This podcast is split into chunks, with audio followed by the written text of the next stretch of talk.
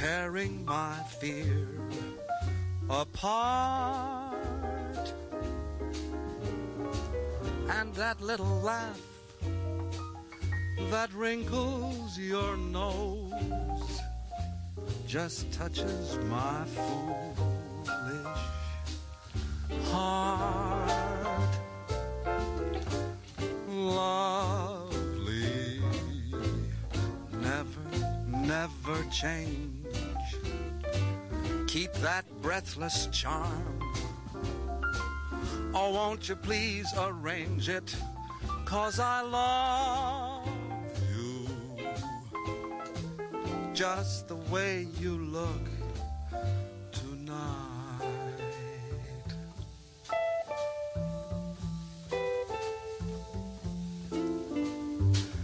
Just the way you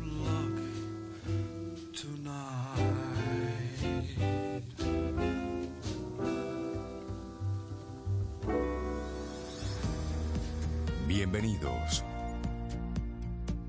Reinaldo Infante. Cintia Ortiz. Sobeida Ramírez.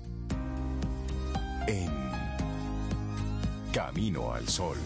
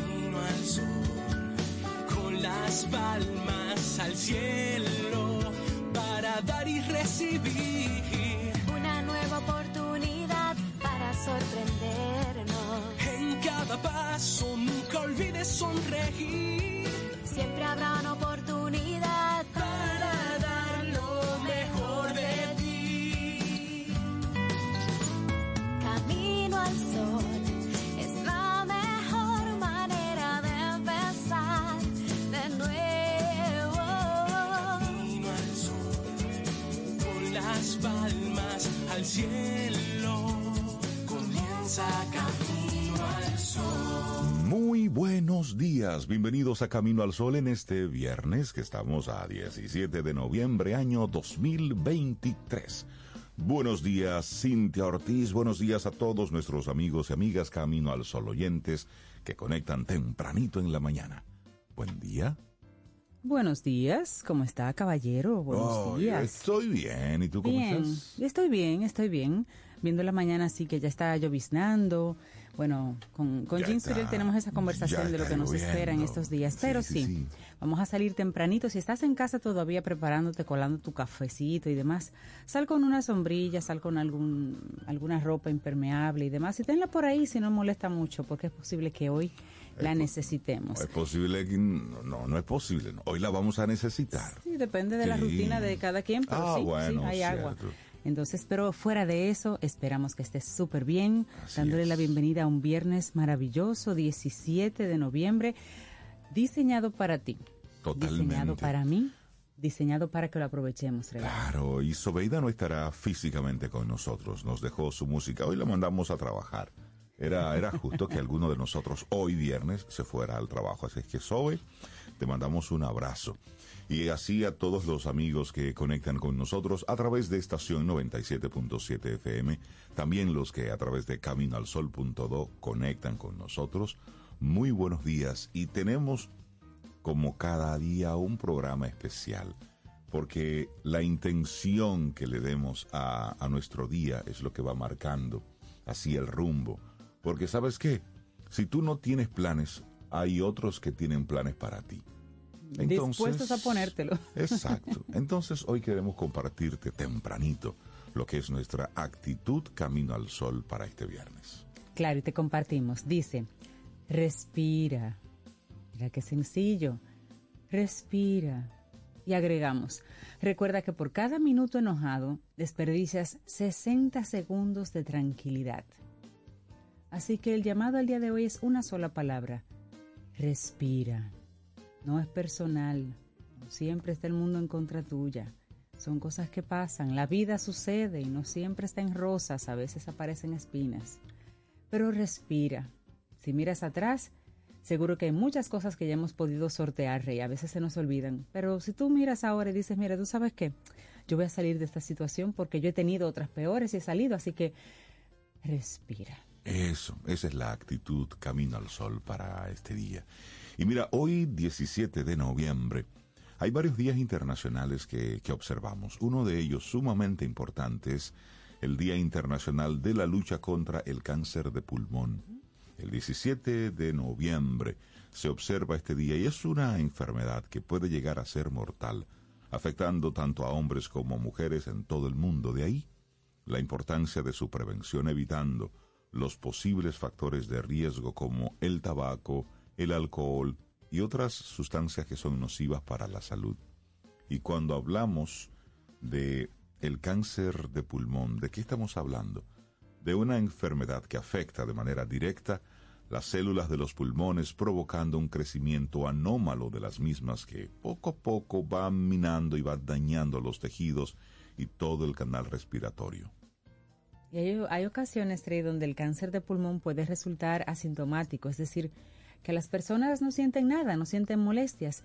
Sin embargo, hay pacientes que pueden presentar algunos síntomas como una tos crónica, una tos con sangre, dificultad respiratoria, dolor en el pecho, ronquera de la nada, pérdida de apetito o bajar repentinamente de peso. Hay algunos factores de riesgo, hay personas que incluso sin tener ninguno de esos factores pueden desarrollar la enfermedad, pero factores de riesgos así relevantes, por ejemplo, eh, las personas que tengan el hábito de fumar, de acuerdo a las investigaciones hechas al respecto, se ha comprobado que el cigarrillo causa el 85% de esta patología.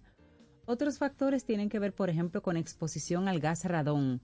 El gas radón es el gas que se encuentra en materiales de construcción. Así es. También puede ser causado por arsénico, gases como el diésel y productos industriales, estar expuesto al humo, aunque sea el humo de otro, el que fume sea el otro, que es el caso de los fumadores pasivos, y también lo puede ocasionar ahí la contaminación del aire, puro y simple. ciudades así que tienen mucho, mucha contaminación, pues las personas pudieran desarrollar esto, aunque tengan buenos hábitos. Claro, y entonces, ¿cómo podemos prevenir el cáncer de pulmón? Bueno, evitar permanecer en lugares donde las personas tienen el hábito de fumar, evidentemente no fumar, evitar estar en contacto con productos químicos, como tú hablabas, agentes de contaminación, pero también practicar algún deporte, es decir, tener un estilo de vida saludable, alimentarte de forma adecuada, poniendo en tu dieta frutas, vegetales, legumbres, granos, proteínas, pero ahí hay algunos datos para poner esto así como más en perspectiva. Más del 85% de los enfermos de cáncer de pulmón están relacionados con tabaquismo. Y este es el tipo de cáncer con mayor incidencia en la población de todo el mundo. También las personas no fumadoras corren el riesgo de padecer la patología al estar en ambientes donde sí hayan fumadores.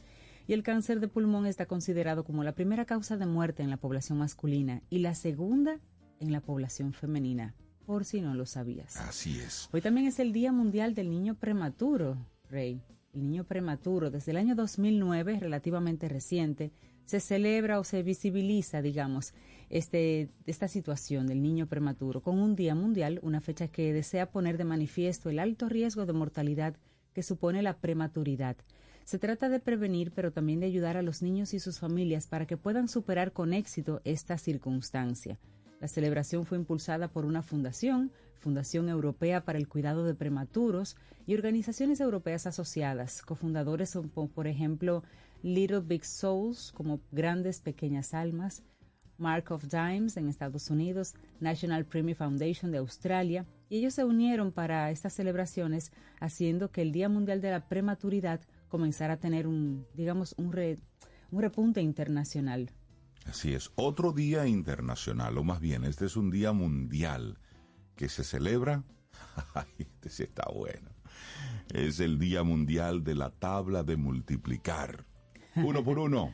Ay, ay, ay, ay, nunca se me va a olvidar la tabla del 4. Caramba, profe. Tú sabes que hay tablas que dan como más brega, porque Yo, yo recuerdo que en, el colegio, la tabla del 7, por ejemplo, muchos de mis compañeros, y, y, y posiciones muy específicas como el 6 por 7 o el Ajá. 7 por 6. Sí. El 8 por 6, el 8 por 7. Porque Como que esos numeritos a la gente pura- se pura quedaban memoria. ahí. Eh, 8 por que es- 8, 8 por 16, Tú 8 por sabes que es 34, pura 8 por, memoria.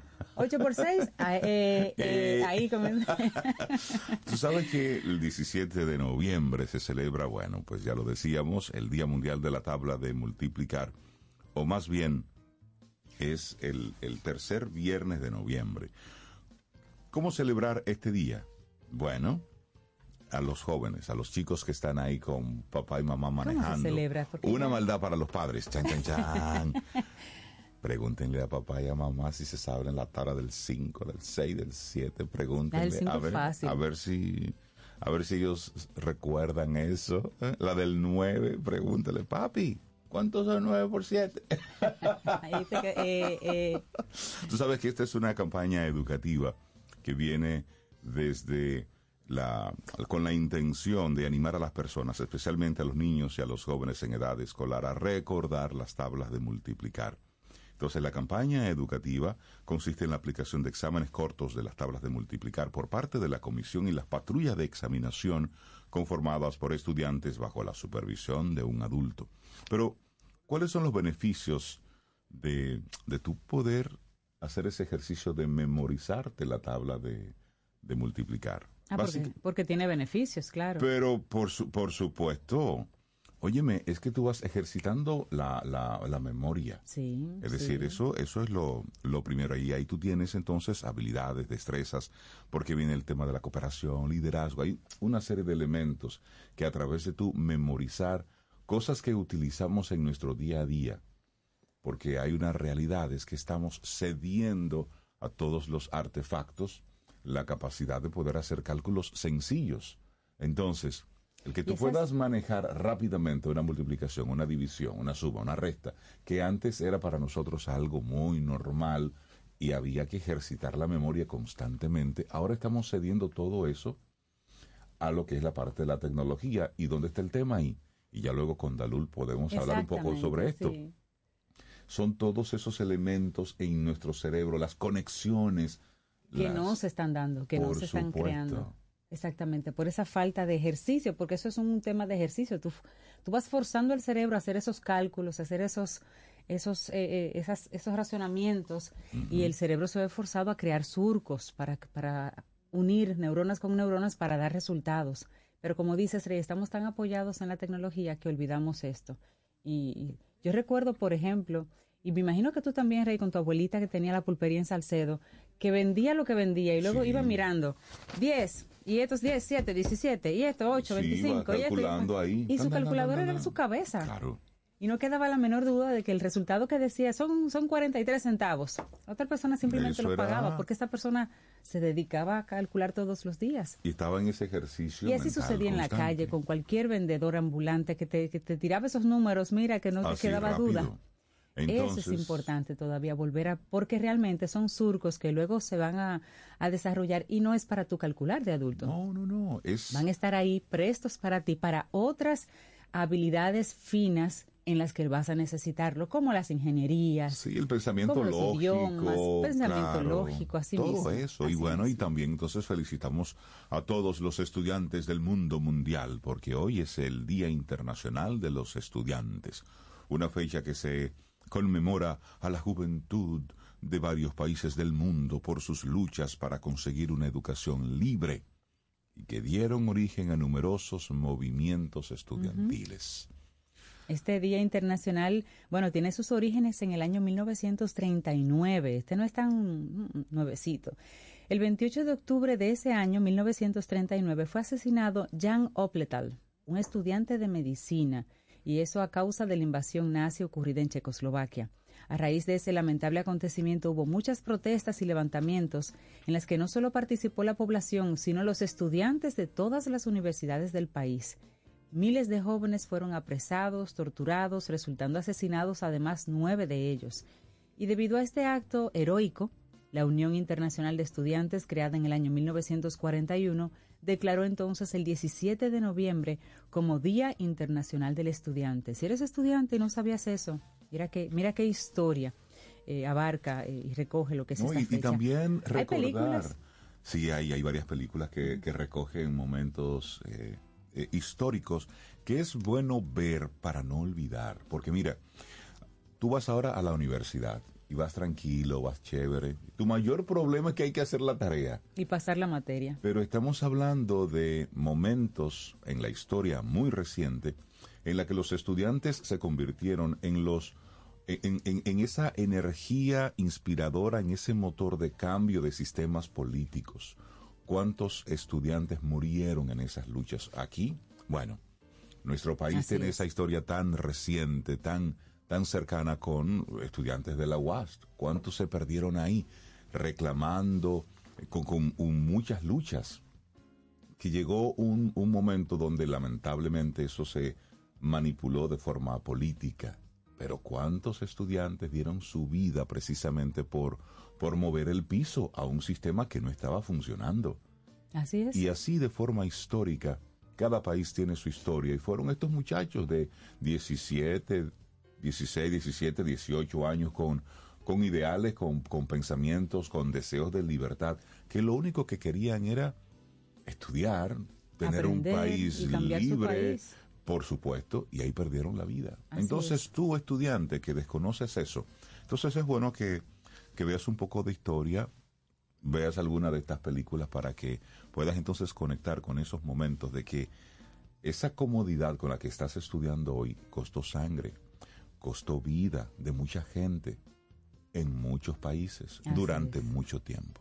Así es. Esa mirada puede hacer que tú vayas a esa universidad y la veas ya diferente hoy. Por supuesto. Mira, algunas películas que decías y que para este fin de semana son una muy buena propuesta. Está El Club de los Cinco, del año 85, un film lleno de aventuras.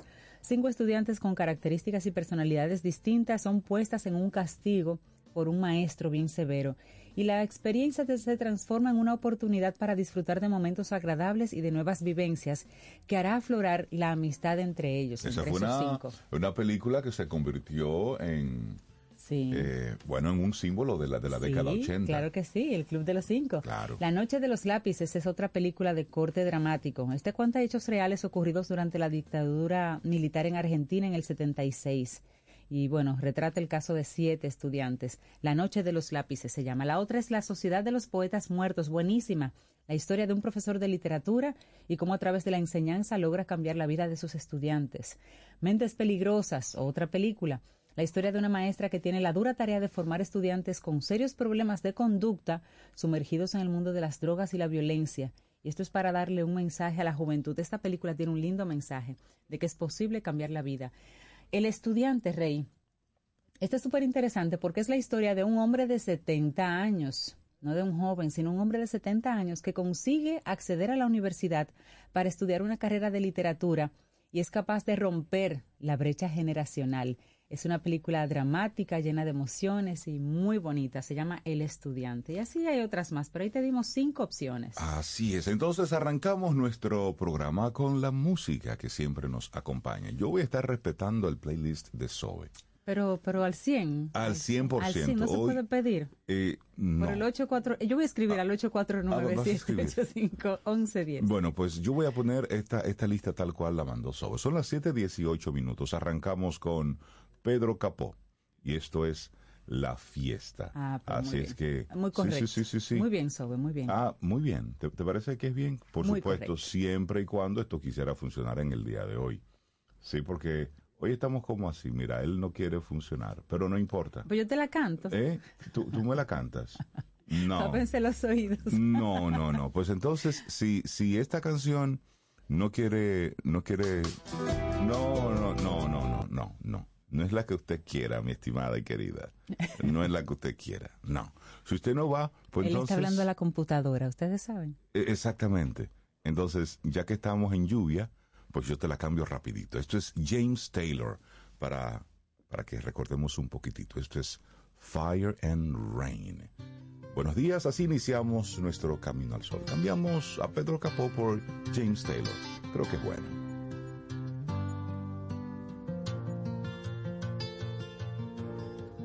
Just yesterday morning, they let me know you were gone. Suzanne, the plans they made put an end to you. I walked out this morning and I wrote down this song. I just can't remember who to send it to. I've seen fire and I've seen rain. Seen sunny days that I thought would never end.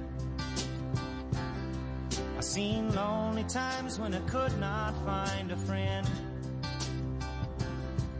But I always thought that I'd see you again.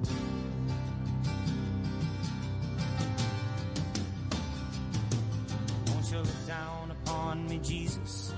You gotta help me make a stand. Just got to see me through another day. My body's aching and my time is at hand. I won't make it any other way. Whoa, I've seen fire and I've seen rain. Seen sunny days that I thought would never end. Seen lonely times when I could not find a friend. But I always thought that I'd see you again.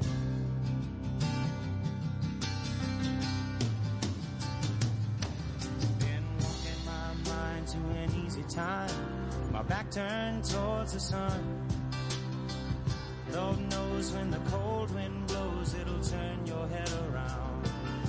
Well, there's hours of time on the telephone line to talk about things to come. Sweet dreams and flying machines in pieces on the ground. Whoa, I've seen fire and I've seen rain. I've seen sunny days that I thought would never end. I've seen lonely times when I could not find a. But I always thought that I'd see you, baby, one more time again now. Thought I'd see you one more time again. There's just a few things coming my way this time around now. Thought I'd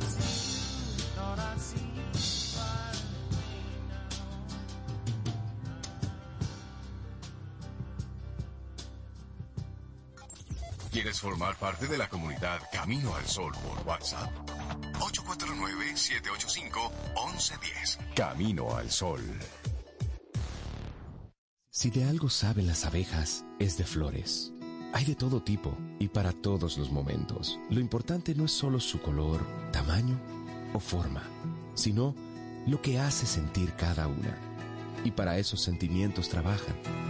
Igual que el Banco Central, que trabaja para hacer florecer la economía y que sientas estabilidad. Para ese sentimiento de crecimiento y desarrollo. Para que la primavera llegue a todos los sectores y los planes de muchos den grandes frutos. Banco Central de la República Dominicana. Trabajando por una estabilidad que se siente. Tomémonos un café. Disfrutemos nuestra mañana con Rey, Cintia, Soveida, en camino al sol.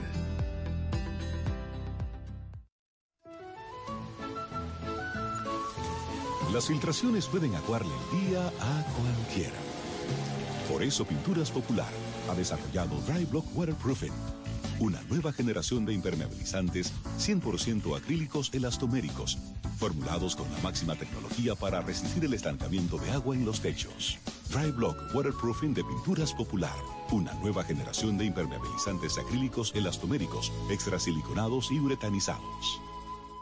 Para iniciar tu día, camino al sol. Ahora la gran diferencia está súper cerca de ti. Supermercados Nacional Sarasota. Un nuevo espacio cómodo y práctico con la gran variedad, servicio, precios y calidad que mereces. Avenida Sarasota 101, esquina calle Dolores Rodríguez Objío. Supermercados Nacional. La gran diferencia.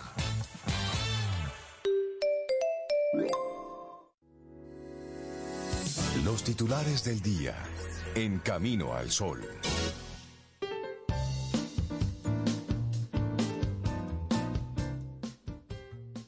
La relajación es la clave que permite que la mente y el cuerpo funcionen en armonía.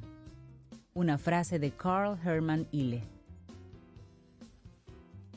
Continuamos en este Camino al Sol. De inmediato te compartimos algunos de los titulares que recoge la prensa nacional e internacional. Iniciamos con un titular que es para que nosotros como pueblo reevaluemos a los políticos que tenemos. Leo. Al alto costo político que arrastra el proyecto de un nuevo código penal en medio de la campaña electoral del 2024, se le atribuye la falta de interés en avanzar en su estudio y debate para lograr una aprobación consensuada en el Congreso Nacional. Estamos hablando de que el Congreso da por muerto, por decirlo de alguna forma, el Código Penal por su costo político. La Comisión de Justicia de la Cámara de Diputados, que preside el diputado Alexis Jiménez, informó que no tiene en agenda continuar con el análisis del proyecto, pues el último bajo estudio perimió por no aprobarse en el plazo reglamentario. Desde el 16 de agosto, cuando empezó la actual legislatura, no se ha depositado un nuevo proyecto. El diputado Jiménez ve como muy difícil que el proyecto se apruebe antes de las elecciones del 2024. No obstante, manifestó que la Comisión de Justicia siempre está abierta para estudiar el proyecto y rendir un informe en cualquier dirección, ya sea aprobándolo o rechazándolo. Pero estamos hablando de que un elemento tan importante como el Código Penal, como que ahora mismo, como ellos están en política, están en caravaneo, están en alianzas, pues no, no les interesa, no es conveniente, no lo ven importante. Entonces, Ah, pueblo dominicano, este Congreso entero hay que revisarlo. La Cámara de Diputadas completita, los senadores también. Pero tenemos una gran ventaja, y es que cada cuatro años podemos elegir nuevos incumbentes a esas posiciones. Entonces, observemos bien antes de votar por quién estamos votando, porque cada vez que veo cosas como esta es como si estuviéramos votando nuestro voto es uno de los primeros titulares. Sí, sí, yo diría que hasta googlear a los diferentes eh, candidatos para irnos un poquito hacia la historia, hacia atrás y recordar y recordar lo pasado, porque a veces olvidamos y tienen sus historiales. Bueno, año 2023 cerrará con inflación de 4.9% y esto según pronósticos del Fondo Monetario Internacional. Rodrigo Valdés, el director del Departamento del Hemisferio Occidental de este Fondo Monetario, Fondo Monetario Internacional, respondió esta pregunta. Bueno, ¿cuáles son las nuevas proyecciones del PIB, inflación y deuda pública para República Dominicana? ¿Cuáles son las recomendaciones para un mayor crecimiento? Con más empleo para el país en este contexto de incertidumbre global, ¿cuáles serían las prioridades para lograr mejores salarios y qué falta para incentivar la inversión extranjera para tener más industrias?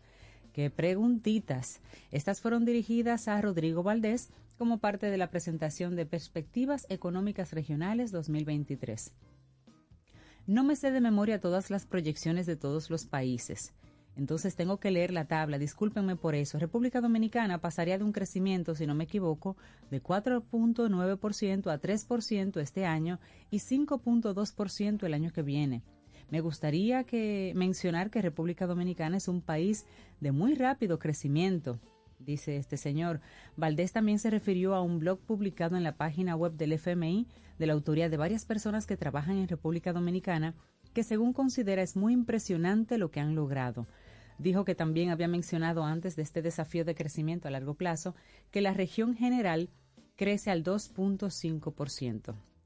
Y finalmente dice, bueno, estimamos que la República Dominicana crece alrededor del 5% en el mediano plazo y eso es muy impresionante para el nivel de ingresos que ya ha alcanzado la República Dominicana. Como en todos los demás países, estos son buenos tiempos para seguir trabajando en lo fiscal y que nuestro personal siga trabajando en más reformas estructurales. Así es, cambiamos de tema, ahora nos vamos a lo que está ocurriendo con la salud.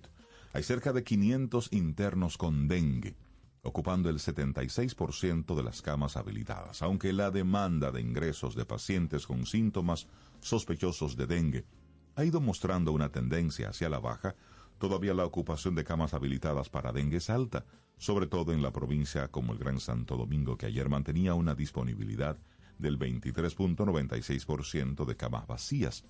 76% estaba ocupada. A nivel nacional, el sistema de vigilancia de ingresos por sospecha de dengue reportó 484 pacientes hospitalizados, de los cuales 146 estaban en establecimientos de salud en el Gran Santo Domingo, San, en el Gran Santo Domingo, que sigue siendo la provincia que registra la mayor cantidad de casos de esta enfermedad que se transmite a los humanos por la picadura del mosquito Aedes aegypti que se cría en aguas limpias, ¿sí? En tarros, en tanques de agua que En está, en floreros, todo eso. Pero también en otra información vinculada con, con salud pública, hay un dato para observar.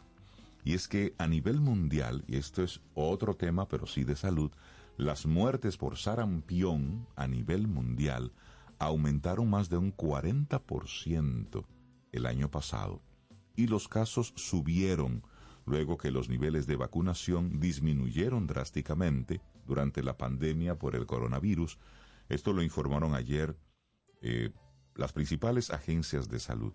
Esta enfermedad, el sarampión, que es altamente infecciosa, desencadenó epidemias en 37 países el año pasado, frente a 22 en el 2021. Oigan bien, enfermó a 9 millones de niños Oh, y wow. mató a 136 mil personas. La mayoría en los países más pobres, según un nuevo informe de la OMS y los Centros para el Control y la Prevención de Enfermedades de Estados Unidos.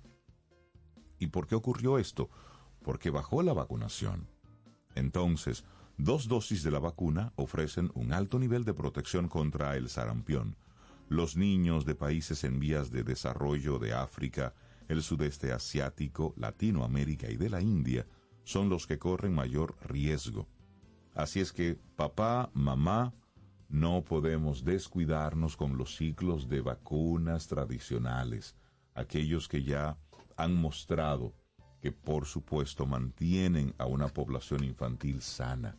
Ese cuadro de vacunas es importante mantenerlo, porque sí, en un, en un momento se habló de que ya el sarampión era casi cosa, Sí, eh, era, sí. era historia, Sí. de que nadie moría por sarampión. Por mira, si no hay vacunas, bueno, pues vuelven los brotes. Y que 136 mil personas hayan muerto por el sarampión.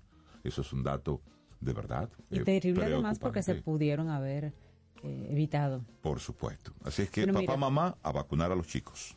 Así es, gracias por traer ese tema, Rey. Este viernes, hoy, a las 8 de la noche, vence la prórroga dada por la Junta Central Electoral a los partidos políticos para que realicen las correcciones necesarias a las alianzas pactadas ante las elecciones 2024. La Junta Central Electoral amplió el plazo en vista de los problemas técnicos que para poder subir los pactos confrontaron los partidos. Manuel Crespo, delegado ante la Junta Central Electoral, por ejemplo, por la Fuerza del Pueblo, indicó que esa organización trabaja en las enmiendas, aunque aclaró que no se van a agregar ya nuevas negociaciones. Al ser cuestionado sobre posibles nuevas alianzas, explicó no. Los días adicionales fueron para resolver problemas técnicos que tuvimos todos los partidos con la plataforma. En total, la Junta Central Electoral fueron entregados pactos de alianzas y coaliciones de 35 organizaciones partidarias. Mira, y cambiando así rápidamente de tema, y solo para mencionarlo, las autoridades cerraron una mina del Arimar por brote diarreico en Barahona. Hay que con investigar. las- Con las, aguas del río, ¿Qué canales y acueductos ahí? del municipio de La Ciénaga. Está ahora mismo en, en evaluación, porque fue un brote diarreico agudo.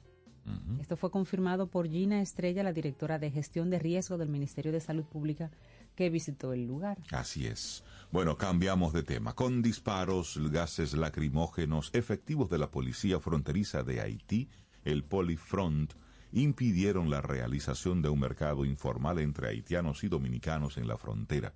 Así informó un medio de comunicación de Haití. La actuación de agentes impidió que haitianos compraran productos dominicanos prohibidos por ese país que además introdujo medidas que multan con altas sumas a aquellos que introduzcan mercancías desde la República Dominicana. La llegada del cuerpo policial a la zona provocó que haitianos corrieran hacia territorio dominicano para evitar ser detenidos y sometidos a la justicia, aunque luego los agentes del Polifront pidieron a la multitud que retornara a su país. No hubo reportes de heridos por los disparos hechos por la policía haitiana. Las autoridades de Haití han informado que aquellos bienes, oigan bien, aquellos bienes que sean incautados serán destruidos o vendidos en subasta pública, mientras que los vehículos detenidos serán devueltos a sus propietarios previa presentación de los documentos legales, pero antes deben pagar una multa de 50 mil a 500 mil gurds, según la clasificación del delito. Es decir, bueno, esto ni siquiera se, se debe comentar. bueno, mira, una noticia muy positiva. Dominicanos dejaron su sello en los Grammy Latino. La bandera tricolor muy bien representada con estatuillas de Vicente García, Sergio Vargas, Romeo Santos y Juan Luis Guerra. Y rápidamente les comento. Fue la edición número 24 de los premios Grammy Latino. Se celebró en Sevilla, España por primera vez.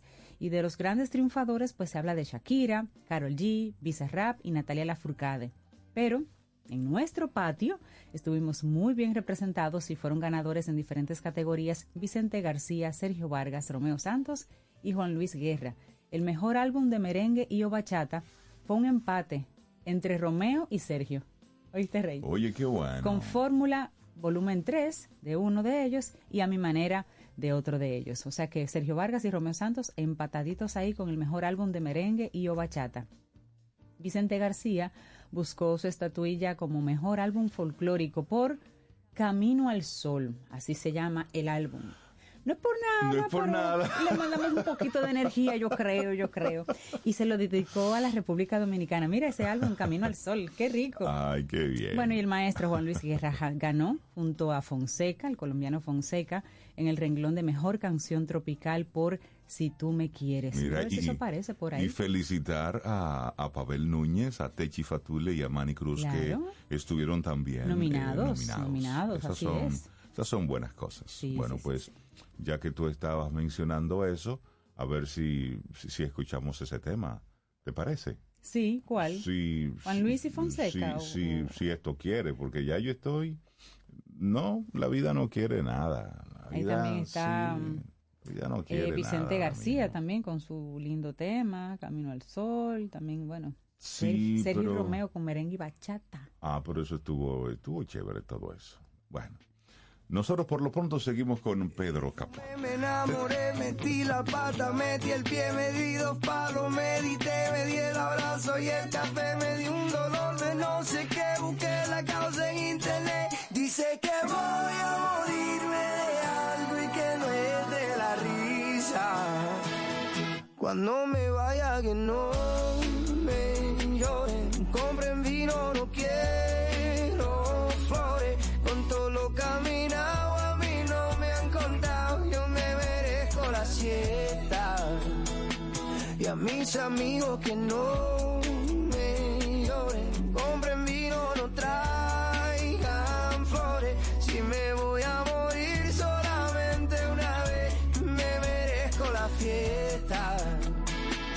Me merezco la fiesta.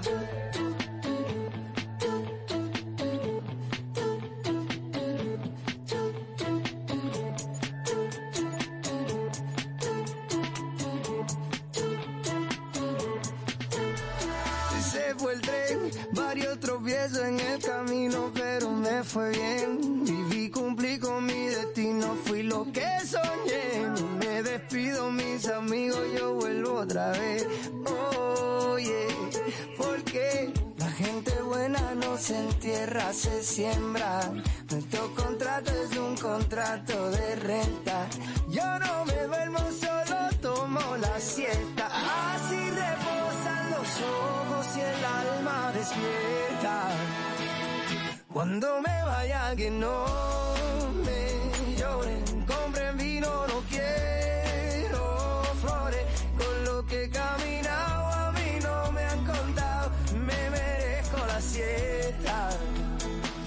a mis amigos que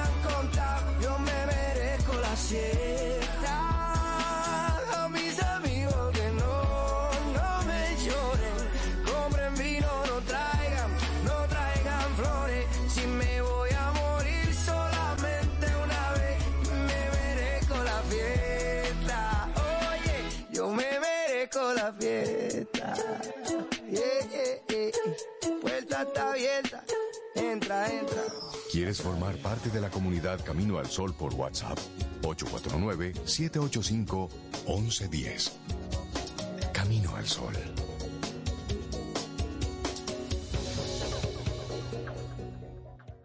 En HH Solutions somos especialistas en soluciones de tecnología de la información con más de 20 años de experiencia en el mercado. Apoyamos la transformación digital, asegurando productos innovadores y sirviendo con responsabilidad.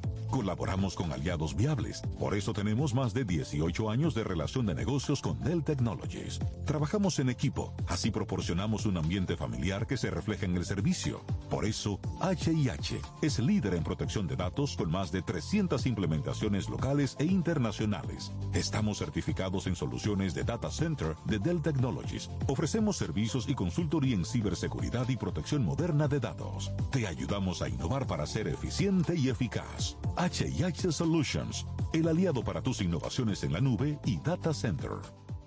Para iniciar tu día, Camino al Sol.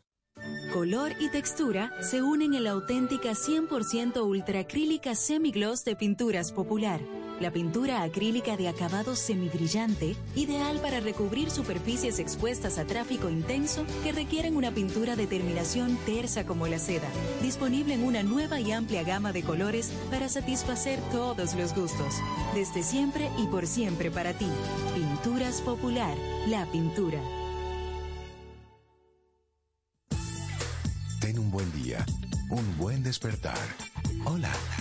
Esto es Camino al Sol. Camino al Sol. A lo largo de estos 57 años, en Patria Rivas entendemos tus miedos y preocupaciones. Hemos sido testigos de historias, lucha y superación, colaborando con resultados certeros que han traído alivio y tranquilidad. Nuestro deseo de aniversario es verte sano, brindando a tu salud. 57 aniversario, Patria Rivas, tu mejor resultado. Laboratorio Patria Rivas presenta En Camino al Sol, la reflexión del día.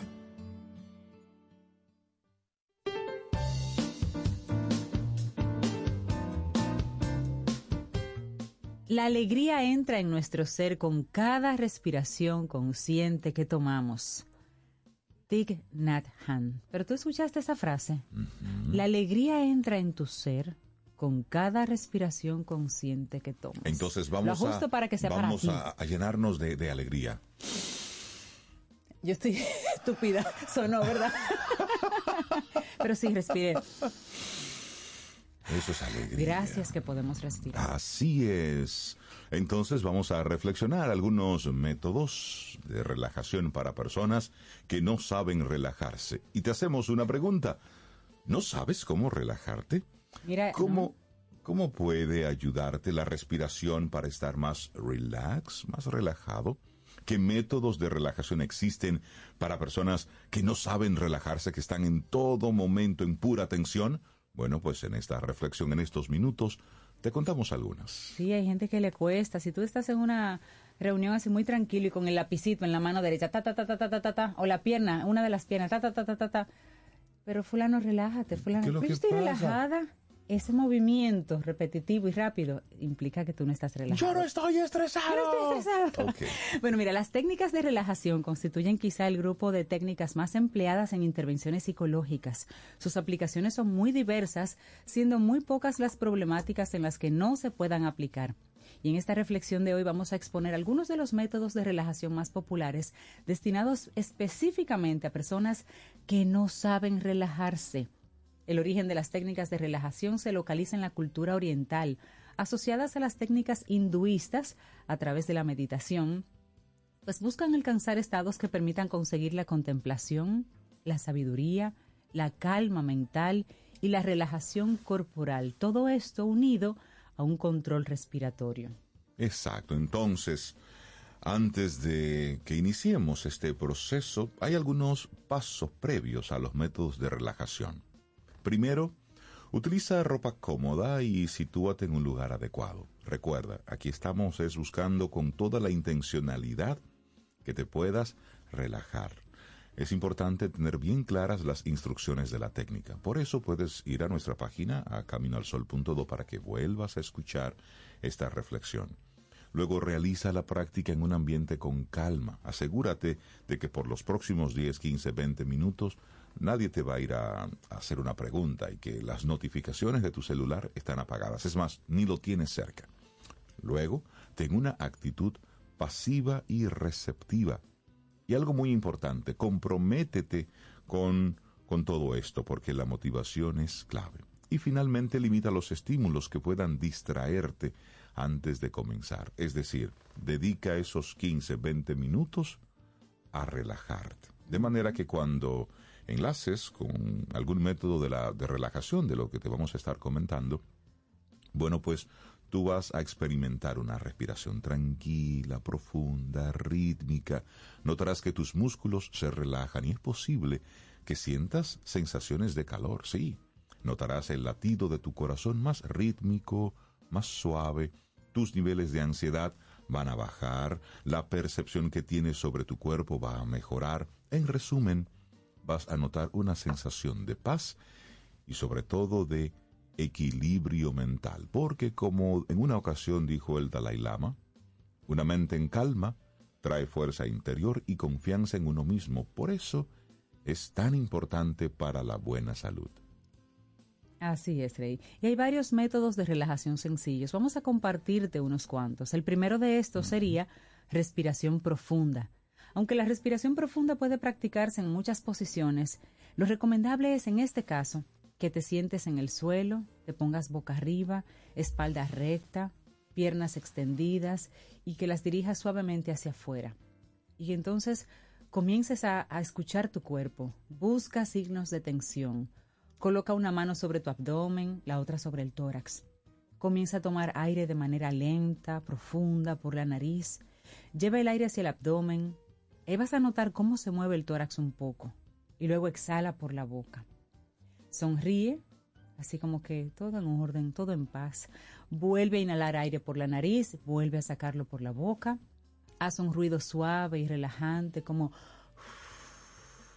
Así tu boca y tu lengua se van relajando también. Haz respiraciones largas, lentas, profundas, que eleven y hagan descender tu abdomen. Focaliza tu atención en el sonido y puedes hacer este ejercicio durante 5 o 10 minutos una vez al día, dos veces al día, lo que permita tu agenda, pero que lo hagas. Cuando termines, entonces dedica un poco de tiempo a explorar tu cuerpo. Lo más seguro es que vas a sentir una diferencia entre el antes y el después. Se supone que debes estar más relajado, con menos tensión. Y ese es súper fácil, súper sencillo. Así es. Hay otro tipo de ejercicio que es respiración para el dolor, agudo y crónico. En este tipo de respiración, es interesante que te formes un esquema mental de todo el proceso antes de iniciarlo. Primero, pon una mano en el plexo solar. El plexo solar ahí, para que si no sabes dónde está, es, es como el centro de tu cuerpo. ¿Mm? Si ubicas tu ombligo, bueno, pues tú pones tu mano ahí. Ahí está el plexo solar. La otra dirígela hacia el punto de tu cuerpo en el que sientes dolor. Y entonces comienza a hacer respiraciones largas, lentas y profundas. Te repito, pones tu mano derecha ahí, en el plexo solar, y luego pones la otra mano donde te duele. Entonces, imagina que con cada inhalación de aire entra en tus pulmones una cantidad de energía y que tus pulmones la almacenan de manera inmediata en tu plexo solar. Ahora, imagina que cuando exhalas, Esta energía se distribuye a raudales hacia todas las partes de tu cuerpo. Imagina que al respirar, la energía fluye hacia el punto de tu cuerpo en el que sientes dolor y lo estimula. Inhala más energía y cuando la exhales, imagina que la energía aleja el dolor. Entonces, como dijo Paramanhasa Yogananda, mantén la calma, sereno, siempre al mando de tu cuerpo. Y a continuación descubre lo fácil que es llevarse bien. Qué hermoso, qué hermoso. Bueno, está la respiración alternada. También es otro tipo de, de, respiración. ¿Qué implica esta? Bueno, que te sitúes en una posición cómoda y relajada también. Coloca tu dedo pulgar en la ventana nasal derecha. Pulgar en el, vamos a decir, en la nariz, en la ventanita nasal, en uno de los hoyitos, el derecho, ahí. Y los dedos anular y medio en la izquierda. Es como que te vas a tapar la nariz.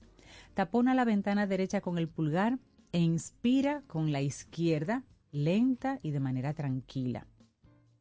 Recuerda, te tapas la ventanita nasal derecha y vas a dejar para respirar por la izquierda.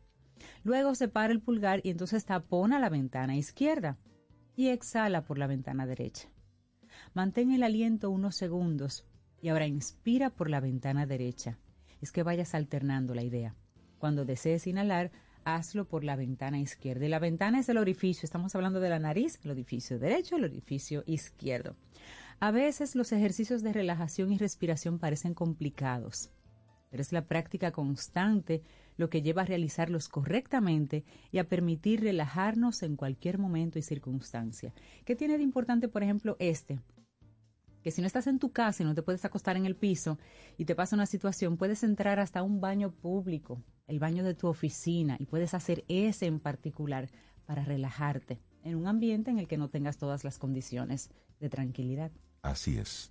Y luego hay un método de autorregulación de la respiración. Y probablemente los métodos de autorregulación de la respiración los tengas incorporados en tu forma de respirar cotidiana. Pero es interesante entrenarlos para que los puedas poner en práctica cuando más los necesites. Por ejemplo, te comparto rápidamente uno. La respiración mediante bostezos producen una contracción profunda del diafragma que da lugar a un gran intercambio de aire. Con la inhalación masiva de aire, el bostezo equilibra la eficiencia respiratoria. Pero también la respiración mediante el suspiro. Son inhalaciones lentas y silenciosas de aire, seguidas de una exhalación repentina y ruidosa. O sea, respiras despacito y exhalas. Rápido, sale. Luego está la respiración abdominal. Cuando respires, mueve únicamente el abdomen e intenta que los músculos de tu tórax y de tus clavículas se muevan lo menos posible. Es decir, cuando tú inspires, que solamente salga un poquitito la pancita. Esa es tu respiración abdominal. Pero luego está la respiración intercostal o media. Dirige el aire a la parte media de tu tórax, hacia tus costados, y así vas a favorecer la movilidad de la musculatura intercostal y torácica. Y finalmente, la respiración 4x4.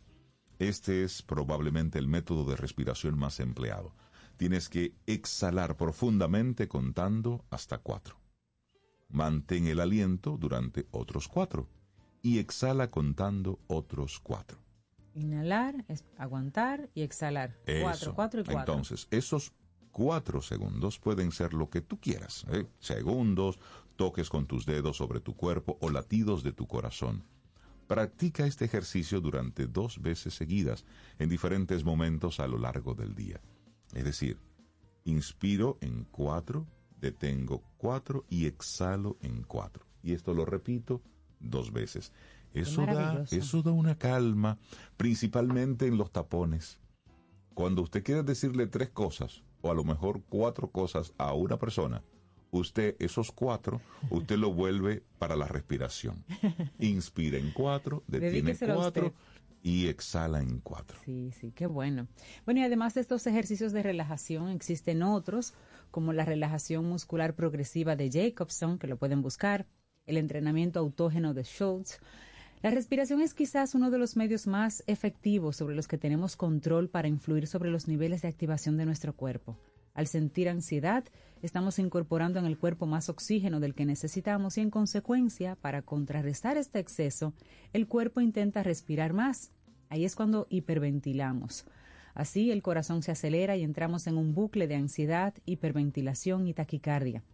Una manera efectiva de cortar este ciclo es adquirir durante unos segundos el control consciente de la respiración, de cualquiera de estos tipos de respiración que hemos comentado en el día de hoy. Métodos de relajación para personas que no saben cómo relajarse.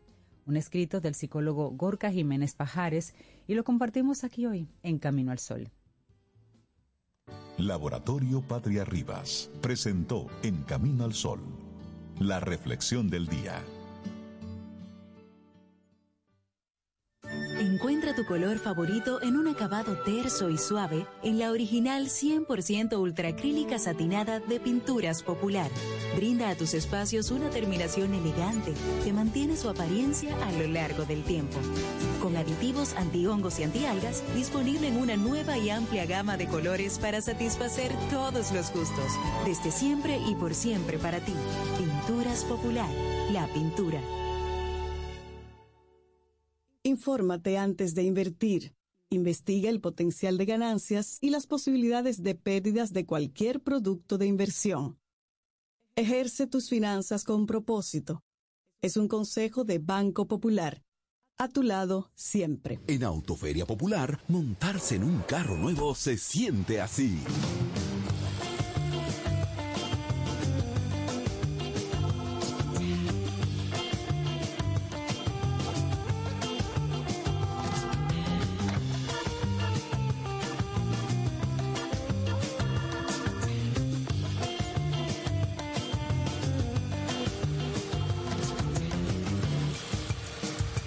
Emoción de un carro nuevo no hay que entenderla, hay que vivirla. Vive la temporada de Autoferia Popular. 25 años encendiendo nuevas emociones contigo. Popular, a tu lado siempre. Pero yo solo le pregunté que cómo se sentía el carro.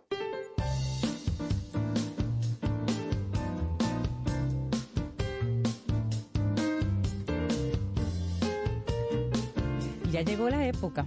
Llegó la época de dar gracias por todas las bendiciones en nuestras vidas. Y qué mejor que disfrutar con nuestros seres queridos de un delicioso pavo horneado Butterball. Es la época. Almacenes León nos trae como cada año los pavos Butterball, la marca número uno en Estados Unidos, sinónimo de calidad y tradición. Libres de gluten, sin hormonas, sin esteroides, el más jugoso y tierno. Los pavos Butterball los encontrarás en diferentes pesos y tamaños en tu supermercado favorito desde ya. Bueno, estamos aquí en este Camino al Sol, 7.57 minutos en la mañana de este viernes y darle los buenos días, la bienvenida al poeta del tiempo, a Jim Suriel, que tiene muchas informaciones que compartirnos. Jim, buenos días y bienvenido a Camino al Sol, ¿cómo estás? Muy buenos días, muy bien, y, y dándole seguimiento a un fenómeno que anda por ahí, por Jamaica, eh, amenazando a Cuba, amenazando a Haití. Y también, ¿por qué no?, amenazando a República Dominicana. Así es. Así es, Jim, buenos días. fenómenos, sí, muy buenos días a, a todo el equipo de, de- de Camino al Sol- al Sol y a, y a los eh, radioyentes, sobre todo, que es la materia prima de, de este gran programa. Eh, miren, y precisamente comenzamos hablando de este disturbio atmosférico porque en breve vamos a hablar de los huracanes zurdos. Ustedes se preguntarán, ¿y con qué se come eso? Bueno, vamos, a, ¿Cómo que vamos a explicar. Sí, porque este- esto, Claro está, com- esto está complejo. Estamos acostumbrados a los ciclones que vienen desde la zona de África, por allá, que se forman en esas aguas y vienen rotando hacia la derecha. Pero entonces esto viene como extraño, Jim. ¿Y por qué ya como en el cierre de la temporada ciclónica? Perfecto. Todo eso lo vamos a explicar ahora para darle entonces un repaso rápido al fenómeno que está eh, en desarrollo, el fenómeno en cuestión que todavía se encuentra al oeste del Mar Caribe y está desplazándose hacia el noreste, hacia Jamaica. No ha llegado a Jamaica todavía, pero próximamente, ya a partir de esta tarde, estaría haciendo contacto con Jamaica Y es tan amplio que, miren, por ejemplo, amaneció lloviendo en República Dominicana como parte de la influencia indirecta de ese fenómeno meteorológico. Así que esa misma nubosidad va a permanecer durante el día completo, mañana, el domingo y el lunes, aportando periodos lluviosos. Y es por eso que vamos a, a estar muy atentos a la evolución de este fenómeno. Miren, ese sistema podría desarrollarse en las próximas 24 horas y convertirse en una depresión tropical o en una tormenta. Si es depresión, sería la número 22 de la temporada de este año 2023, o si es una tormenta, se llamaría Vince, porque es el nombre que sigue. Sería la tormenta número 21 de esta temporada 2023. Ha sido muy activa esta temporada ciclónica, eh, muy por encima de lo normal, a pesar de tener la influencia del fenómeno del niño en el Pacífico, que usualmente cuando hay niños, las tormentas son menores. Pero este año se ha dado una anomalía extraordinaria en el Atlántico, con temperaturas muy calientes en toda la región atlántica, señores, e incluyendo el Mar Caribe, el Golfo de México, el Atlántico tropical, el Atlántico norte. Bueno, prendieron, mire, encendieron las estufas en todo el Atlántico, porque esas temperaturas incluso se sintieron en, en tierra, se sintieron en la región del Caribe, por ejemplo, hemos tenido un periodo caluroso, el más extremo, el más caluroso de la historia desde el pasado mes de julio. Cada, cada mes de julio fue el más caluroso de la historia. Eh, agosto, el más caluroso de la historia. Septiembre, octubre también. Noviembre, que comenzó, y supone que debe ser un mes eh, fresco porque marca la transición de la época caliente a la época más fría en la región del Caribe, todavía está un poco rezagado, no, no, no, no, no, no, da marcha todavía a, esa transición completa para que se sienta ya el ambiente como eh, pueda refrescarse, por ejemplo, en el transcurso del día, pero sí lo podemos ver, y esa es la buena noticia, a partir de la próxima semana. Entonces, hemos tenido, con esa calentura en el océano, tormentas y huracanes por encima de lo normal. Ahora tenemos un disturbio con potencial de ser una tormenta tropical. Ahora, ¿qué ha pasado anteriormente? ¿Es la primera vez que sucede este evento que estamos viendo ahora? No, no es la primera vez. Les voy a comentar de la tormenta Odette que se formó el 4 de diciembre del 2003, justamente hace 20 años. 20 años. me acuerdo de Odette. Hace 20 años ya. Sí. Hace 20 años. Hace 20 años. El fenómeno se formó de una baja presión al norte de Colombia y empezó a ganar intensidad y características tropicales hasta ser declarada como una depresión el 4 de, de diciembre. El 6 de diciembre se acercó a la península de Barahona y ahí entonces incrementó sus vientos hasta ser una tormenta y fue declarada como la tormenta Odette. Pero oigan eso, en diciembre, ya finalizada la temporada, ciclónica, impactó directamente a República Dominicana, la, la atravesó prácticamente desde el suroeste hasta el noreste, pasando desde Barahona hasta la provincia María Trinidad Sánchez. Entonces, tenemos ya ese fenómeno atmosférico que fue zurdo porque desarrolló una trayectoria totalmente contraria a lo que conocemos. Ese movimiento que generan los fenómenos atmosféricos, los ciclones tropicales, desde el este, es decir, desde el Atlántico hacia la región del Caribe, se debe a la rotación de la Tierra y todos los fenómenos meteorológicos que desarrollan una circulación ciclónica tienden a moverse en esa misma dirección. Eso se, se le conoce como efecto Coriolis porque van a desplazarse en la misma ruta por donde viene saliendo el sol. ¿Se han dado cuenta que el sol sale por el este y se acuesta por el oeste? Entonces, los fenómenos meteorológicos siguen esa misma ruta por la rotación de la Tierra. Ahora, ¿qué ha pasado en el mes de noviembre? En noviembre es normal que ocurra esta variación porque las aguas al oeste del Mar Caribe están muy calientes por encima de lo normal. Ahora mismo tiene una temperatura entre 30 y 31 grados Celsius, que es propio de un momento eh, eh, muy, muy activo, por ejemplo, entre septiembre y octubre, eh, que son los periodos donde se forman las mayores tormentas y los mayores huracanes.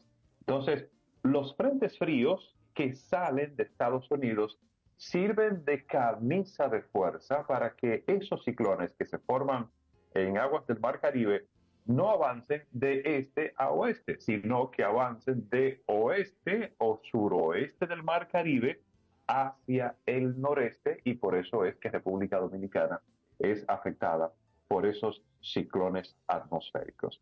Vemos que no solo ODET desarrolló esa trayectoria atípica, vimos por allá, por ejemplo, en el 2007, eh, Noel, que impactó en nuestra región como una tormenta, pero después se convirtió en un huracán, también desarrolló una trayectoria atípica en aguas del Mar Caribe, no impactó en República Dominicana, oigan esto, solo lo hizo en Haití, pero dejó sus grandes daños en el territorio dominicano.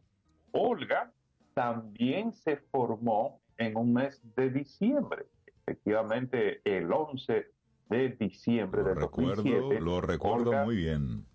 Sí, claro, sí. ese fue el, el binomio, esa fue la Sí, parejita ciclónica del 2007. Noel y Olga.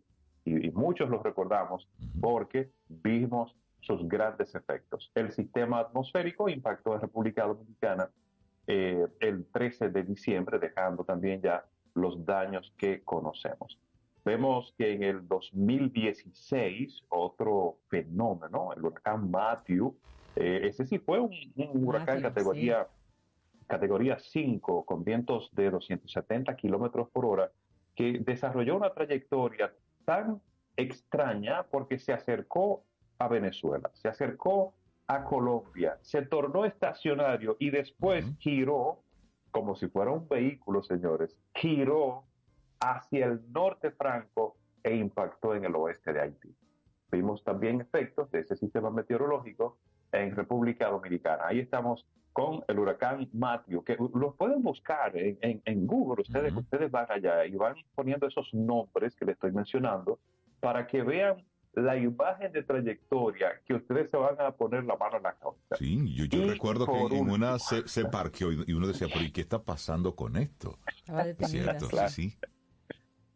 Claro que sí. Y, y- y lo, y lo extraño de todo esto es la, la- la- la trayectoria que están desarrollando estos fenómenos meteorológicos. Entonces, por eso es que le llamamos huracanes zurdos, porque eh, son la roca izquierda aquella que no sabíamos que era hacia la izquierda, sino que le estábamos dando a la derecha para apretar la flauta. Entonces, ese es el huracán zurdo.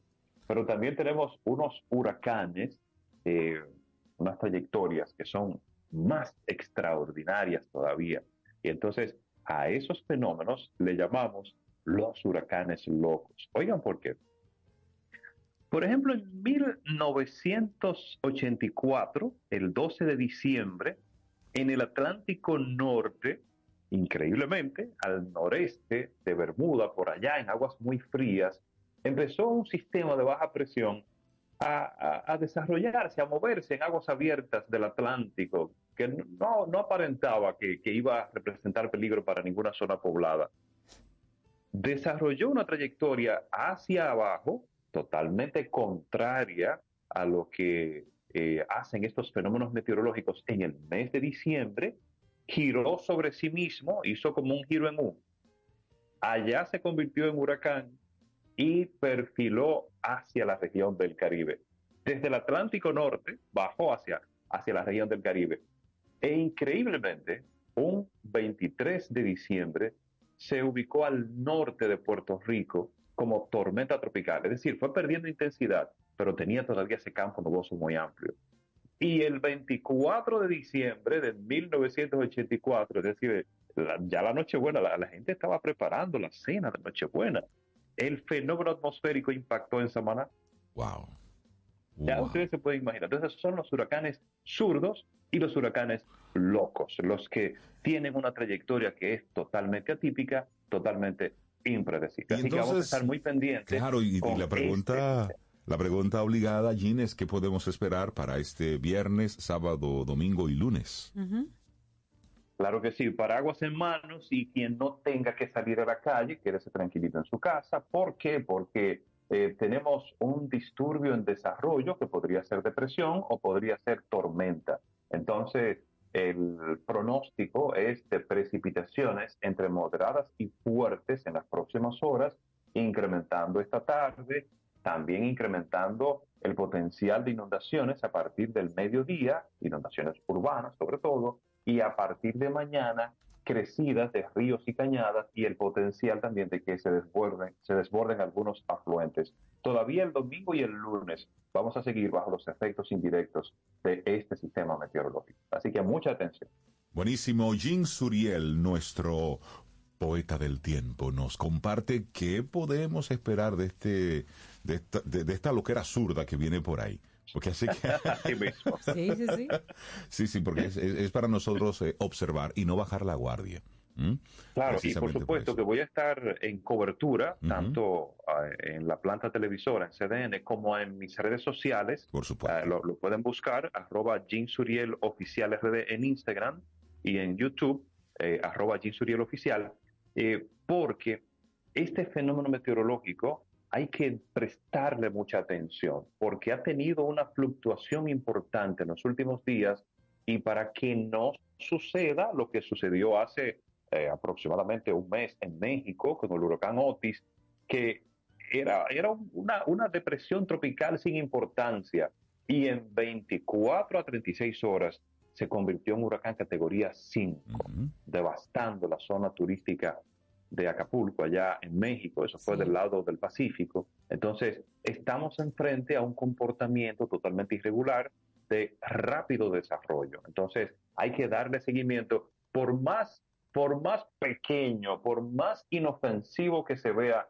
un fenómeno meteorológico, vamos a darle seguimiento porque podría encontrar condiciones muy favorables y tornarse muy peligroso.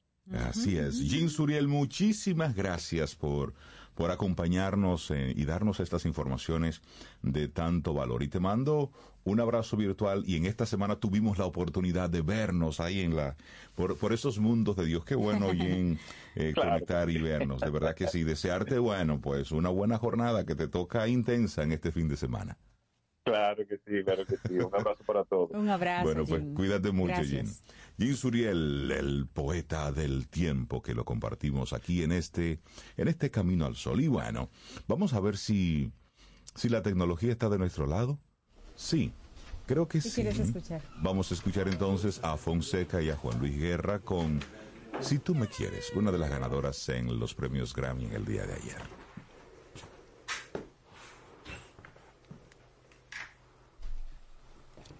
No puedo, bebé.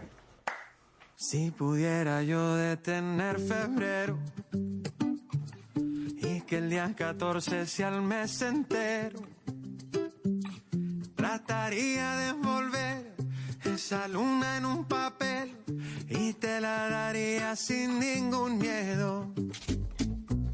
Quiero hacer por ti lo que nadie puede y ser de tu mundo el superhéroe.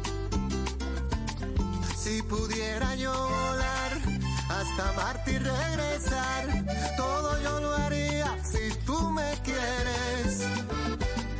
Cuando tú me besas no me hace falta nada. Cuando estoy contigo yo estoy contento. Si bailas conmigo aquí en la oscuridad, tu corazoncito yo Este amor no lo compra el dinero. Y esto no lo apagan ni los bomberos. Si pudiera yo volar hasta Marte y regresar, todo yo lo haría si tú me quieres. Cuando tú me besas no me hace falta nada. Cuando estoy contigo yo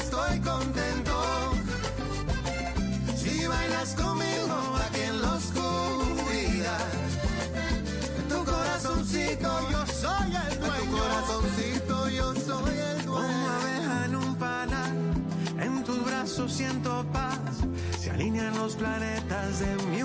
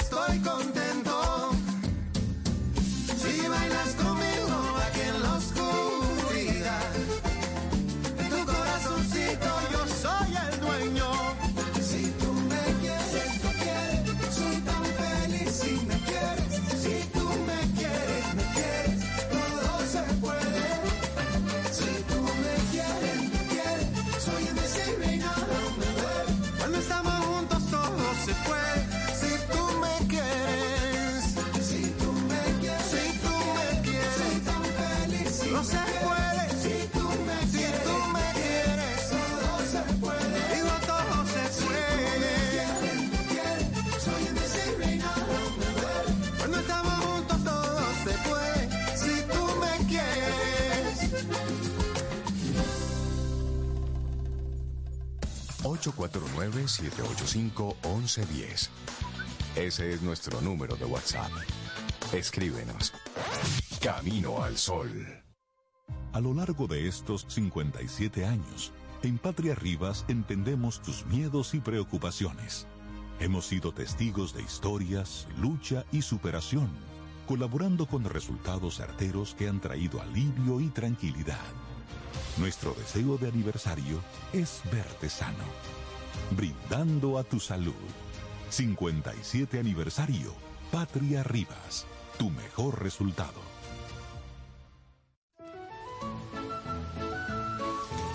Las filtraciones pueden aguarle el día a cualquiera. Por eso Pinturas Popular ha desarrollado Dry Block Waterproofing, una nueva generación de impermeabilizantes 100% acrílicos elastoméricos, formulados con la máxima tecnología para resistir el estancamiento de agua en los techos. Dry Block Waterproofing de Pinturas Popular, una nueva generación de impermeabilizantes acrílicos elastoméricos, extrasiliconados y uretanizados. Ten un buen día, un buen despertar. Hola. Esto es Camino al Sol. Camino al Sol. Amaury Sánchez presenta un concierto sin precedentes. Messier Periné Sinfónico. Sus mejores canciones en una noche para la historia. Única función, 19 de diciembre a las 8.30 de la noche en la sala Carlos Piantini del Teatro Nacional. Acompañados de la Orquesta Filarmónica de Santo Domingo bajo la dirección musical de Amaury Sánchez. Boletas a la venta en Huepa Ticket, CCN Servicios de Supermercados Nacional y Jumbo, Club de Lectores del Listín Diario y Boletería del Teatro Nacional. Messier Periné Sinfónico. El concierto. Invita Camino al Sol. Tomémonos un café. Disfrutemos nuestra mañana con Rey, Cintia, Soveida, en Camino al Sol.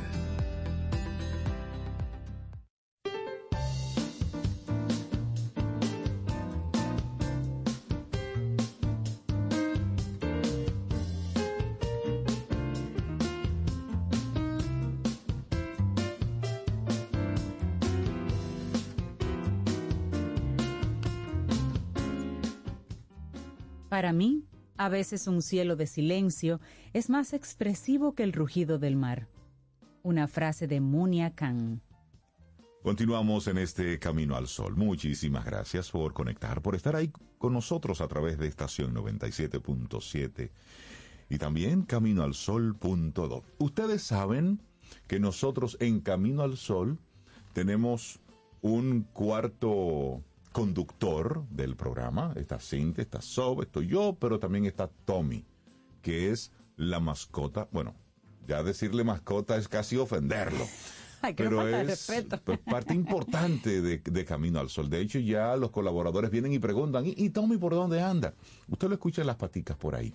Entonces, si nosotros somos muy cercanos a, a tener mascotas en nuestro entorno, entonces vamos a hablar sobre los beneficios de las mascotas en la salud mental. Y para hablar sobre esto, darle los buenos días, la bienvenida a nuestra querida Dalul Ordey, licenciada en psicología y la que, la que trae la neurociencia cognitiva aquí a nuestro programa. Dalul, buenos días, ¿cómo estás? Muy bien, buenos días. Aquí con este viernes lluviosito que, que invita a quedarse en su casa a tomarse un chocolate, Ay, pero sí. que el deber llama. El así deber que llama. El deber llama. salir, salir y hacer lo que hay que hacer.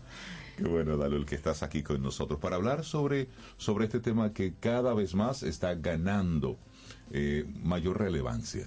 Pues si yo me encontré con unos, bueno, buscando otras cosas, ¿verdad? Para preparar unos temas, me encontré con unos artículos y empecé a indagar y realmente se han hecho y se están desarrollando una serie de estudios eh, muy serios eh, a través de instituciones de investigación importantísimas acerca de qué sucede y qué beneficios aporta el tener mascotas en casa.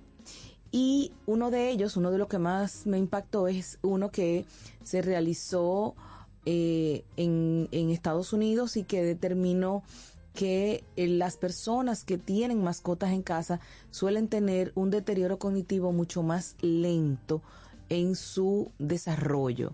Eh, se desarrolló y se realizó un estudio longitudinal con una cantidad considerable de adultos y la diferencia principal entre el desempeño cognitivo que se fue de- eh, evaluando en varias etapas del proceso eh, lo, lo determinaba, uno de los factores determinantes era el tema de tener mascotas, es decir, el tener una, un animal de compañía en casa. En ese caso, pues trabajaron principalmente con perros y gatos. Y eh, importantísimo, no es porque a mí me gusten los perros, pero los que tienen per- los que tenían animales, eh, perros de mascotas y que tenían que salir y, pasearlos y llevarlos a hacer sus necesidades y demás, tenían de hecho un 69% más de, de mejora y de, y de retardo del proceso degenerativo y del proceso de deterioro cognitivo. Eh, algunos de los elementos que se encontraron en ese estudio y en otros que se han realizado, hay uno que se realizó de manera, se, ha se está realizando todavía desde el año 1958 de manera longitudinal con personas que en ese entonces eran adultos jóvenes, eh, con 40, 50 años, que ya hoy son adultos mayores de 80 y quizás un poco más, y eh, se evaluaron y se fueron desarro- eh, probando, ¿no? Cuáles eran esos elementos que ayudaban y que marcaban una diferencia en el en la aparición o no de síntomas de deterioro cognitivo y volvió a aparecer el tema de la tenencia de mascotas en casa. Y se determinó primero que el tener mascotas reduce el cortisol, que sabemos que es la hormona que está asociada al estrés y a una serie de elementos que alteran y van afectando la salud a largo Y plazo que ponen a la gente vieja. y que van poniendo a la gente vieja temprano. Eh, otro factor importante es que reduce el ritmo cardíaco, regula el ritmo cardíaco. Por lo tanto, ayuda a mantener una mejor salud cardiovascular cuando tenemos mascotas en casa. Si a eso tú le agregas entonces que tiene que sacarlo a pasear por lo menos una vez al día, que además tienes compañía, que es el otro factor importante, que ayuda al proceso de eliminar o reducir un poco la sensación de soledad y también el tema de la socialización y por lo tanto entonces ha, ha tenido un impacto positivo en eso. De hecho, hay ya eh, países y aquí hay un grupo que utiliza perros para eh, terapéuticos, ¿no? Para fines terapéuticos, por ejemplo, en personas, en pacientes con cáncer, porque se ha determinado que ayudan a reducir el estrés, el temor previo a, durante el proceso de internamiento o previo a algún tipo de cirugía, y entonces tienen esos perros de compañía que se llevan a los hospitales. En otros países también se utilizan en asilos de ancianos, Sí. en casas de cuidado, donde por lo menos una o dos veces a la semana se, se llevan mascotas para que los bañen, para que los cuiden, para que jueguen con ellos.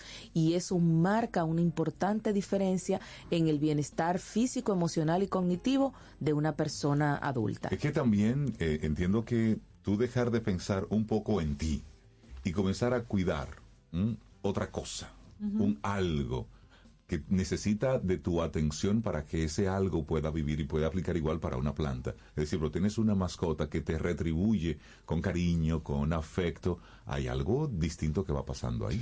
Pero igual sucede en otro tipo de etapas de la vida. Por ejemplo, con niños se ha trabajado mucho el tema de integrar animales a cierto tipo de condiciones. Por ejemplo, niños con trastorno del espectro autista eh, tienen y desarrollan algunas habilidades de socialización y de, y de tranquilidad, o sea, de, de de mantener estable el estado de ánimo cuando están en contacto de mascotas. En este caso el estudio se hizo con cobayas, que son como una especie de hámster, un, un híbrido ahí entre ratón, hámster, una cosa rara, pero que el, el- el estar en contacto, el tener, el jugar con ellos, el tener que cuidarlos, el tener que, el compartir con ellos, desarrolla, le ayuda a mantener unos niveles de, de estabilidad en el ámbito reactivo, como muchas veces sucede con personas con trastorno del espectro autista, y les ayuda a desarrollar y a empezar a trabajar algunas habilidades de tipo social que son las que eh, se ven afectadas en, este tipo de trastorno.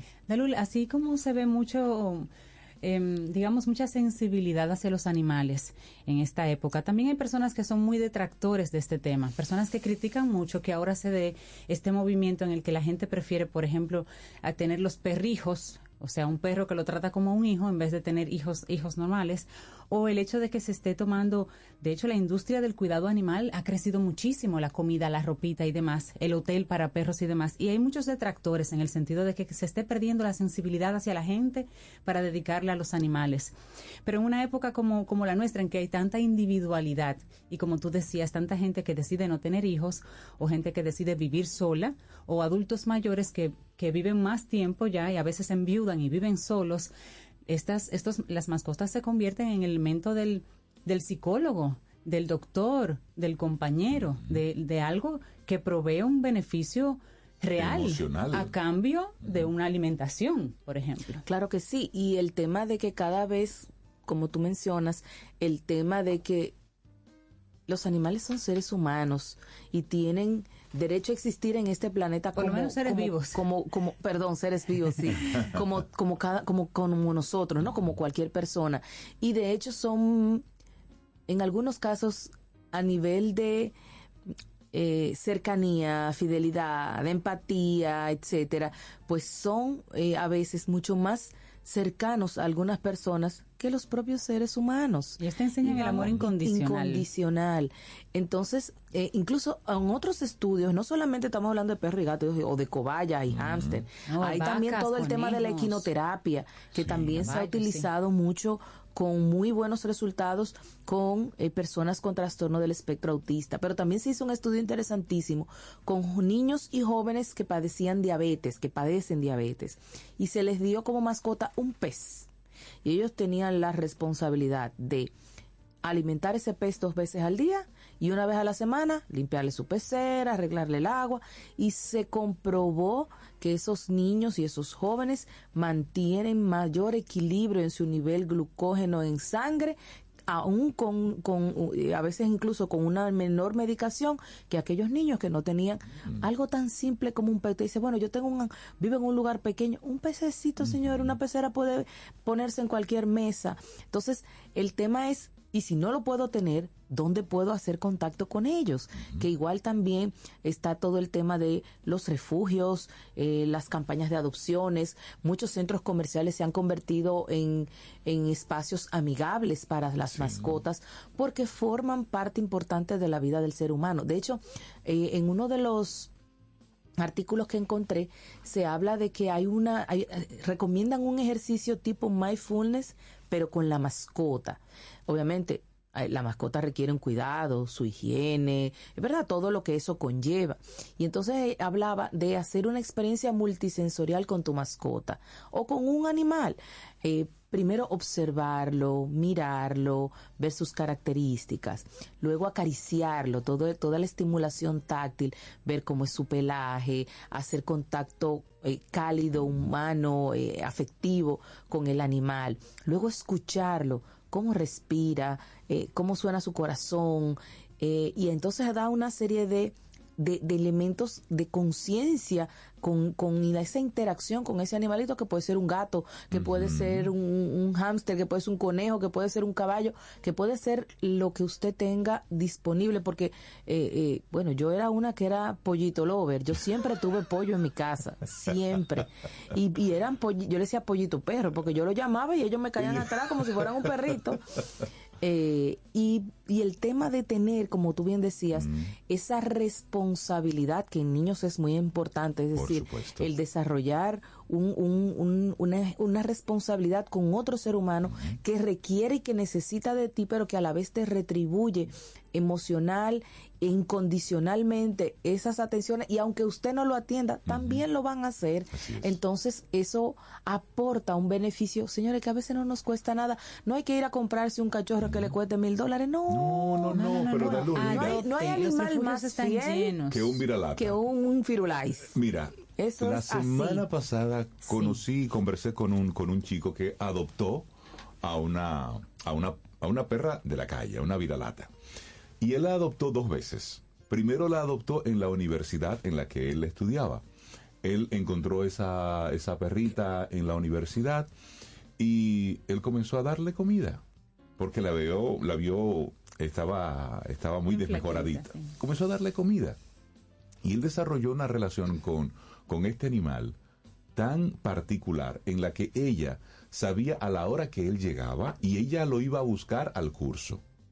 Los fines de semana él iba y le, le dejaba la comida. Es decir, Pasaba por la universidad y le dejaba y le comida dejaba la para que no pasara hambre. entonces él notaba que todos los días al mediodía la perrita cruzaba la Kennedy, es decir, por el puente peatonal y se le desaparecía. Y él un día le cayó atrás a ver a dónde era que ella se iba.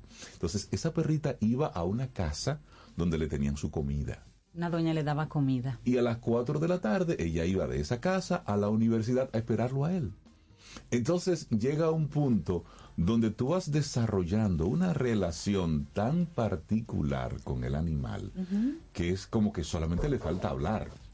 Es decir, solamente... Esa fue la adopción uno. Esa fue la adopción Sí. 1. Y luego la adopción 2, él la vio muy gorda. Y él dijo, bueno, parece que tiene parásitos. Y no era parásito, eran 10 perritos. Se la llevó para su casa y resultaron 10 perritos. Y ahí la tiene, ahí se quedó con Así ella. es, ahí se quedó. Pero es para que veamos cómo cualquier persona desarrolla una, una, una conexión y los beneficios que tiene precisamente para la salud emocional principalmente. Ay, sí. En este país hay muchos perritos callejeros y con este tema si, se- si te sensibiliza y te motivas, no compres. No compres, Adopta. adopta. Adopta. Adopta. que igual son muy pasa con los gatitos, igual pasa, bueno, yo quizás tener otro tipo de animal sería ya más complicado, implicaría otro tipo de, de, de condición, pero por ejemplo los peces eh, también serían una buena alternativa. No hay cosa que relaje más que sentarse a ver unos pececitos nadando, señor. Yo me puedo pasar horas frente a una pecera y me encanta. Entonces, es una, es una, un- una acción preventiva Por supuesto. que mejora tu calidad de vida, que probablemente no te tenga que costar mucho o nada, simplemente el tener la disposición de poder hacerlo. Y si no lo puedes tener en casa, pues mira, visita, aporta a todos esos refugios que, que existen y tú verás que eso, más que un, un aporte a ellos, es un beneficio para ti en todo el sentido de la palabra. Beneficio de las mascotas en la salud mental fue el tema que nos regaló hoy Dalul. La gente que quiera conectar contigo y tu centro. Claro que sí. Bueno, pues estamos ya activos en Neurotraining. Se pueden comunicar con nosotros al 809-532-1992. Nos pueden encontrar en las redes como Neurotraining RD, eh, Neurotraining-RD y en la web como neurotraining.do. Ahí están todas las, las coordenadas. Bueno, pues- Dalul Ordey, un gran abrazo. Gracias por ese tema tan bonito. Y yo voy a despedir a, a Dalul con, con un merenguito. Esto es de la producción nueva de Sergio Vargas. Esto es Baila conmigo. Está chévere esto, oye. Te llevaré muy rápido. No te los pies. Bailemos bajo la luna. Que descalzo y sin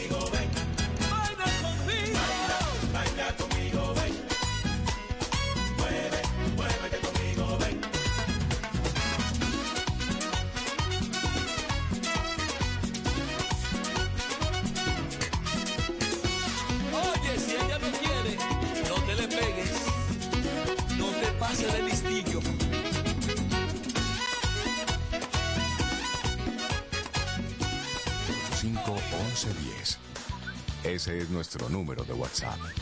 Escríbenos. Camino al Sol.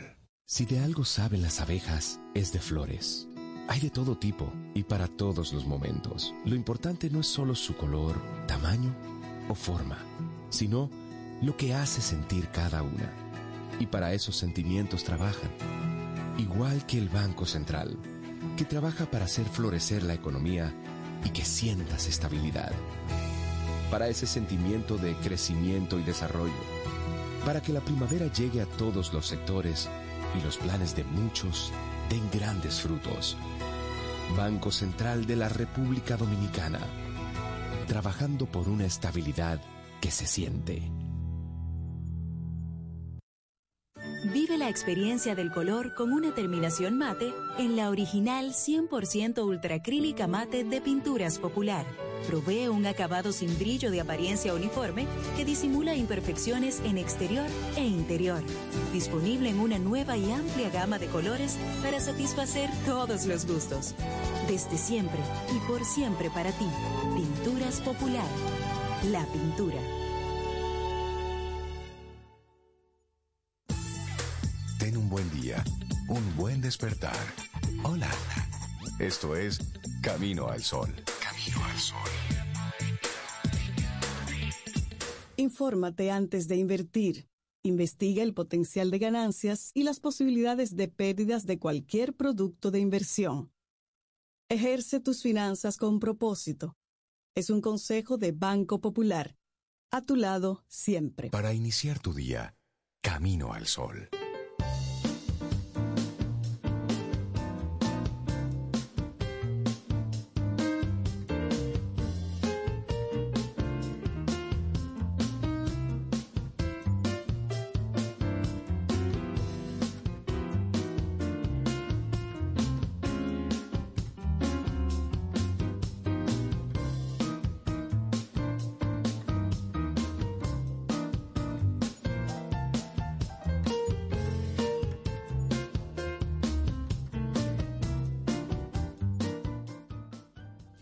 Respira, respira, nuestro tema central. La siguiente frase es de Spencer Johnson y dice, en un minuto de silencio a solas conmigo mismo, primero adquiero conciencia de lo que estoy haciendo y luego puedo elegir si voy a buscar un camino mejor. Spencer Johnson. Y hablando de respirar, sí, en esta cabina hoy hay que respirar, porque llegó la época de dar gracias por todas las bendiciones en nuestras vidas. Y qué mejor que disfrutar con nuestros seres queridos que con un delicioso pavo horneado Butterball que nosotros aquí en Camino al Sol vamos Estamos a oliendo. degustar en unos minutos y darle los buenos días, la bienvenida a Soraya Rodríguez, gerente de mercadeo de Almacenes León, para que hablemos precisamente de este pavo horneado Butterball. Buenos días Soraya y bienvenida a Camino al Sol, ¿cómo estás? Buenos días, emocionada de estar en Camino al Sol. Ay, qué bueno. Bienvenida, con mucho cariño, Soraya. Cuéntanos de este producto que estamos mirando aquí, hermoso y además Mm. muy oloroso. El producto es el pavo horneado Butterball. Ok, el pavo Butterball es un- una institución en Estados Unidos, en el Realmente país, sí. El país que celebra el Día de Acción de Gracias. Eh, tiene 60 años eh, entregando pavos, o sea, tienen 60 años en el mercado.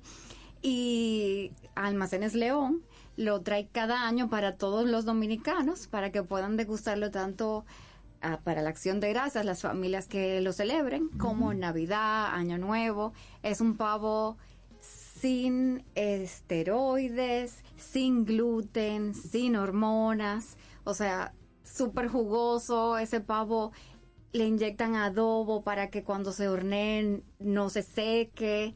Eh, bueno, toda una institución. Un dato curioso es que ellos tienen en Estados Unidos la 800 Butterball Hotline. Es una línea de atención donde las, ¿En desde hace serio? 42 años, desde 1981, uno puede llamar y le indican cómo descongelarlo, cómo sazonarlo, como cualquier duda que uno tenga sobre cómo hornear su pavo Butterball. ¿Línea eh, de ayuda Butterball? Sí, dígame, háblame de su pavo. Ajá, Y claro, se modernizaron y tienen WhatsApp, eh, por email, por la página web de ellos. Eso habla de la cultura de uso que tienen allá. En, ¿Desde cuándo viene Butterball a República Dominicana?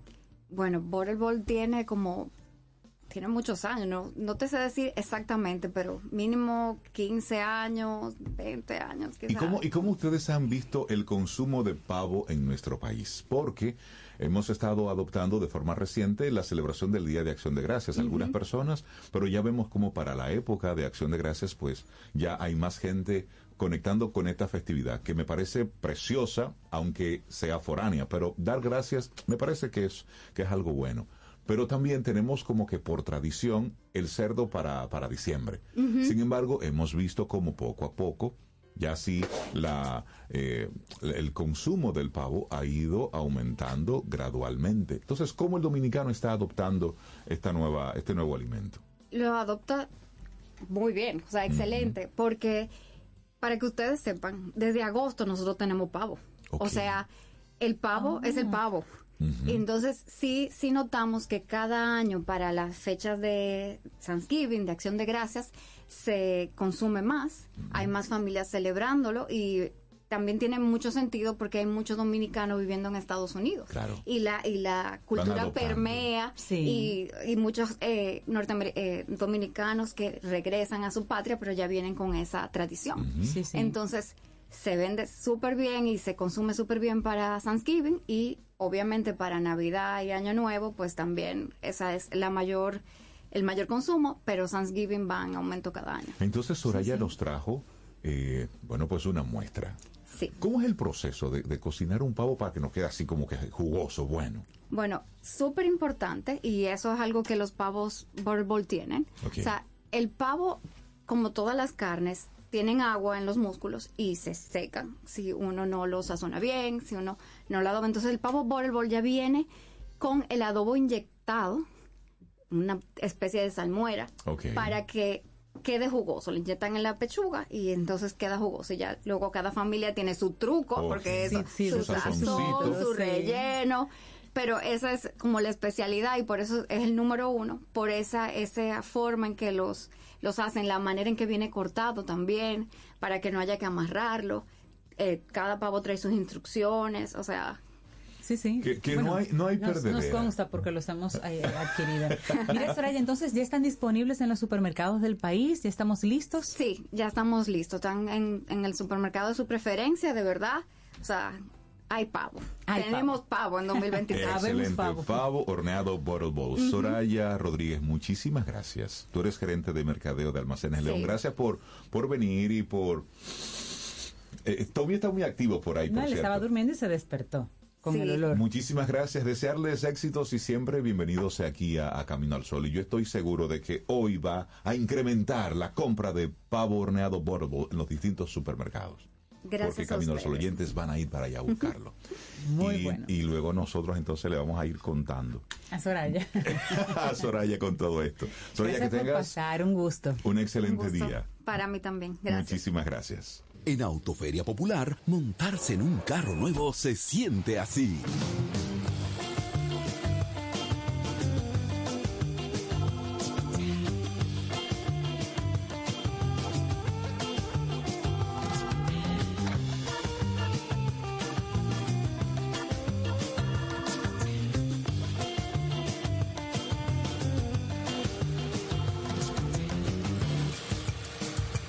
Emoción de un carro nuevo no hay que entenderla, hay que vivirla. Vive la temporada de Autoferia Popular. 25 años encendiendo nuevas emociones contigo. Popular, a tu lado siempre. Pero yo solo le pregunté que cómo se sentía el carro. Color y textura se unen en la auténtica 100% ultracrílica semigloss de Pinturas Popular. La pintura acrílica de acabado semibrillante, ideal para recubrir superficies expuestas a tráfico intenso que requieren una pintura de terminación tersa como la seda. Disponible en una nueva y amplia gama de colores para satisfacer todos los gustos. Desde siempre y por siempre para ti. Pinturas Popular, la pintura. ¿Quieres formar parte de la comunidad Camino al Sol por WhatsApp? 849-785-1110. Camino al Sol.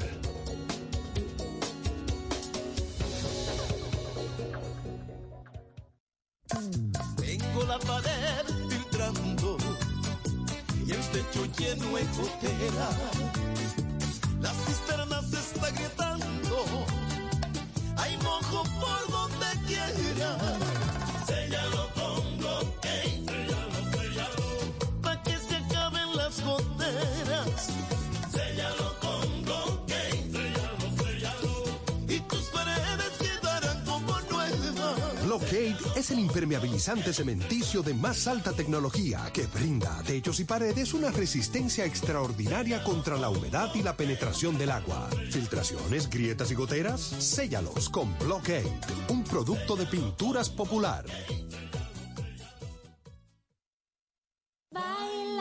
Amaury Sánchez presenta un concierto sin precedentes. Messier Periné Sinfónico. Sus mejores canciones en una noche para la historia. Única función, 19 de diciembre a las 8.30 de la noche en la sala Carlos Piantini del Teatro Nacional. Acompañados de la Orquesta Filarmónica de Santo Domingo bajo la dirección musical de Amaury Sánchez. Boletas a la venta en Huepa Ticket, CCN Servicios de Supermercados Nacional y Jumbo, Club de Lectores del Listín Diario y Boletería del Teatro Nacional. Messier Periné Sinfónico. El concierto. Invita Camino al Sol. Te acompaña Reinaldo Infante. Contigo, Cintia Ortiz. Escuchas a Sobeida Ramírez. Camino al Sol.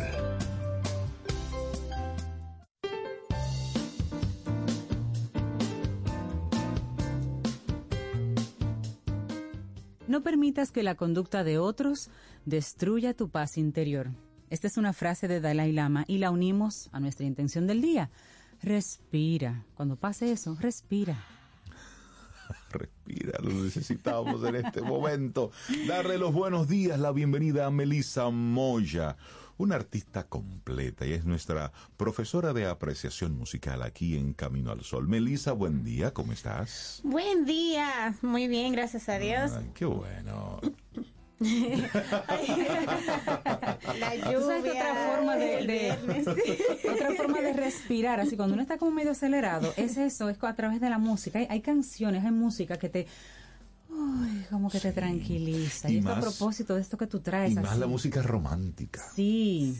Música para de- orquesta en el romanticismo. Romanticismo. Qué rico se oye ese tema. Sí, correcto. Nosotros hemos visto cómo en el romanticismo es una serie de, hay una serie de cambios, cómo eh, se desarrolla el virtuosismo, la improvisación, y todo eso va a influir dentro de la música y no es para menos dentro de la música para orquesta. Entonces, ¿qué pasa en el romanticismo con la orquesta? Hablo ya de la orquesta sinfónica, que ya se va estableciendo de una manera más estandarizada. O sea, ya aquí en el romanticismo habíamos hablado de que aparecían algunos instrumentos nuevos, como eh, nuevos prototi- prototipos de tuba, que entonces eh, refuerzan los graves, como que hay también cambios en las válvulas de los instrumentos de viento metal, que permiten producir notas más agudas ya con un mejor sonido y por tanto, pues eso crea otras posibilidades dentro de la composición.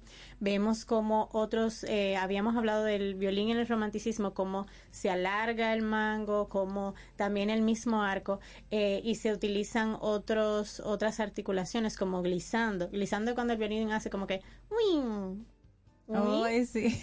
eh, se empiezan a utilizar más los grisandos, los portamentos, hay mayor posibilidad dinámica, eh, que en el piano también por la revolución industrial y por cómo se están fabricando las piezas, pues eh, se permite tener pianos de mayor eh, rango dinámico de ocho octavas eh, con, con pedales que permiten otros efectos. Entonces, ¿qué pasa? Que los compositores aprovechan esto y eh, ya en su ya la orquesta se va estableciendo con un número eh, determinado de instrumentos e incluso la colocación que tienen. Si ustedes han ido alguna vez a un concierto sinfónico y van a ver que hay unas posiciones específicas de los instrumentos. Y dependiendo de la obra que se va a tocar puede incluso que cambie porque hay compositores por ejemplo Mahler eh, utiliza más contrabajos utiliza más arpas generalmente que cualquier otro eh, compositor hay una obra de, de hecho de él que es eh, una sinfonía para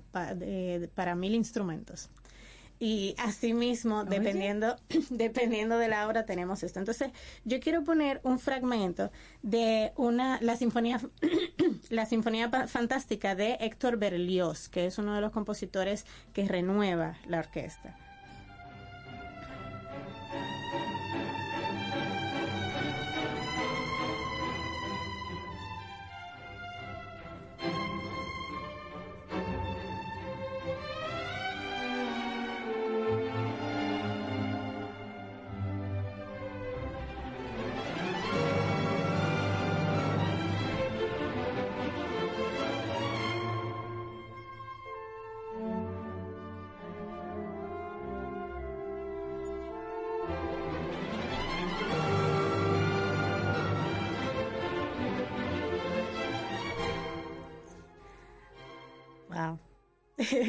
Hasta tú te lo disfrutaste. Eso es bello. Y la, la- la energía que eso Claro que transmite. sí, claro que Sí, sí. y es muy interesante. Si pueden, las sinfonías generalmente son largas. Aquí solo podemos poner fragmentos, pero si pueden escuchar, eh, sobre todo, mira, esta Sinfonía Fantástica de Héctor Berlioz, creo que dura aproximadamente una hora eh, entre los cuatro movimientos. Eh, escúchenla porque y traten de identificar la- las diferentes transiciones entre los pasajes y la, la riqueza que trae cada instrumento. Si escucharon, y por favor en las próximas que escuchemos, mantengan el oído bien atento para ver cuáles son los instrumentos que ustedes están escuchando en ese momento. Porque es muy interesante el cambio que surge. Por ejemplo, ya en el romanticismo eh, se establece la tuba como integrante de, de, la orquesta. Eh, también hay otros instrumentos que se añaden, como el arpa, eh, el fagot, el corno inglés, el pícolo, el clarinete bajo, em, y son instrumentos que enriquecen las obras. Entonces también está la percusión que la percusión tarda un poquito más. Anteriormente eh, se utilizaban instrumentos como castañuelas, eh, otros platos para conseguir diversos efectos sonoros. Y vamos a escuchar que en la percusión siempre también hay cambios. Incluso en- ya en orquesta más contemporánea, y eso lo vamos a ver después, podemos ver incluso que usan hasta agua, hasta bols de agua para hacer música.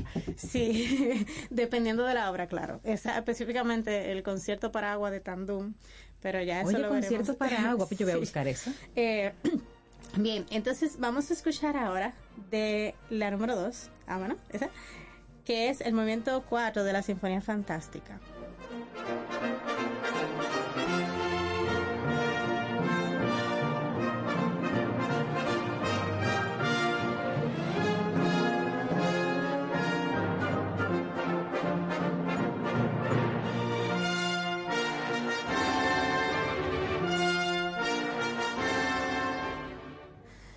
Yo no sé si ustedes recuerdan en un capítulo cuando nosotros hablamos de Liszt, que Liszt eh, le gustaba hacer reducciones para piano de eh, obras de, de otros compositores. Y esta fue una de las que le impactó a él. Y ahora vamos a escuchar un fragmentito de eso mismo, pero en piano.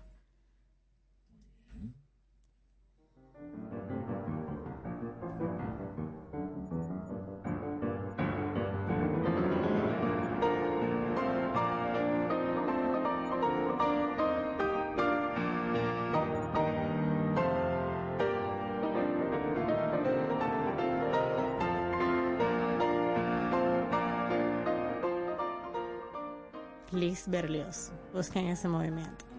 Se diera la carita a Melissa. Entonces, hay otras cosas que pasan. Por ejemplo, eh, el primer violín se independiza totalmente de la posición del director de orquesta. Anteriormente podíamos ver que el director podía ser uno de los, eh, muchas veces el primer violín y demás, pero ya aquí se entiende que el director es una figura totalmente independiente y que su instrumento es la orquesta.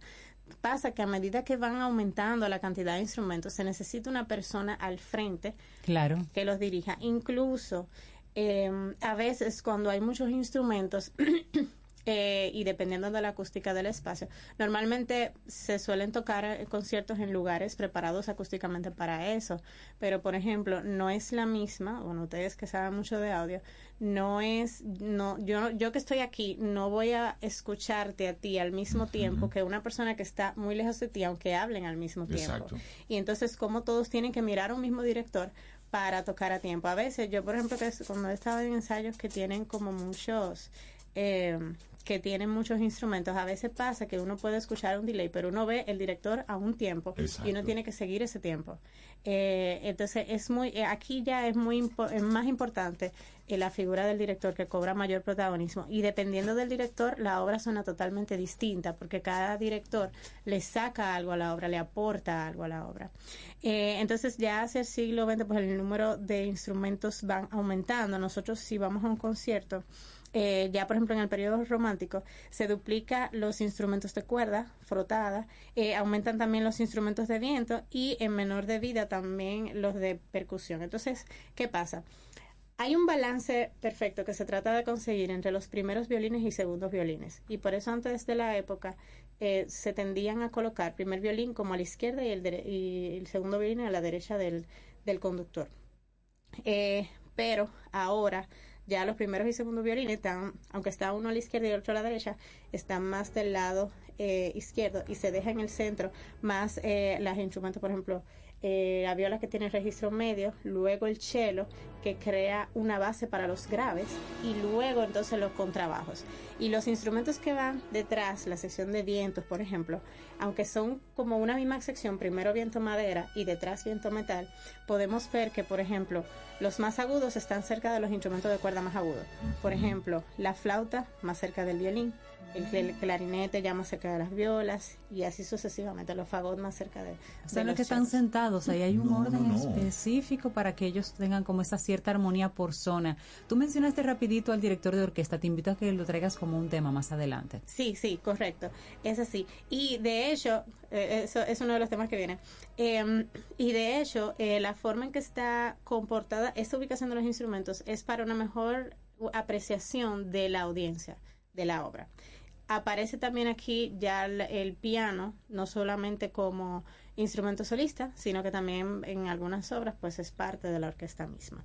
Eh, si podemos poner... Esa va la cuatro. Exactamente. Sí. Ok, entonces yo quiero que escuchemos de Mahler, eh, de la Sinfonía número 5, pero eh, el movimiento 4, que es, ese movimiento específicamente está arreglado solamente para cuerdas y arpa.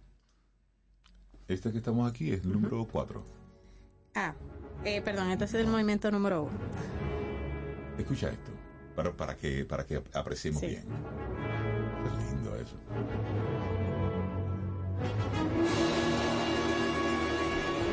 Sí, amigo Camino al Sol oyente, eso hay que escucharlo. El merenguito, eso está chévere, pero también eso Sí, que, da, eso que da fuerza. Alimenta el alma. Por Es- supuesto. Aquí Eso, está. Mahler es bastante dramático.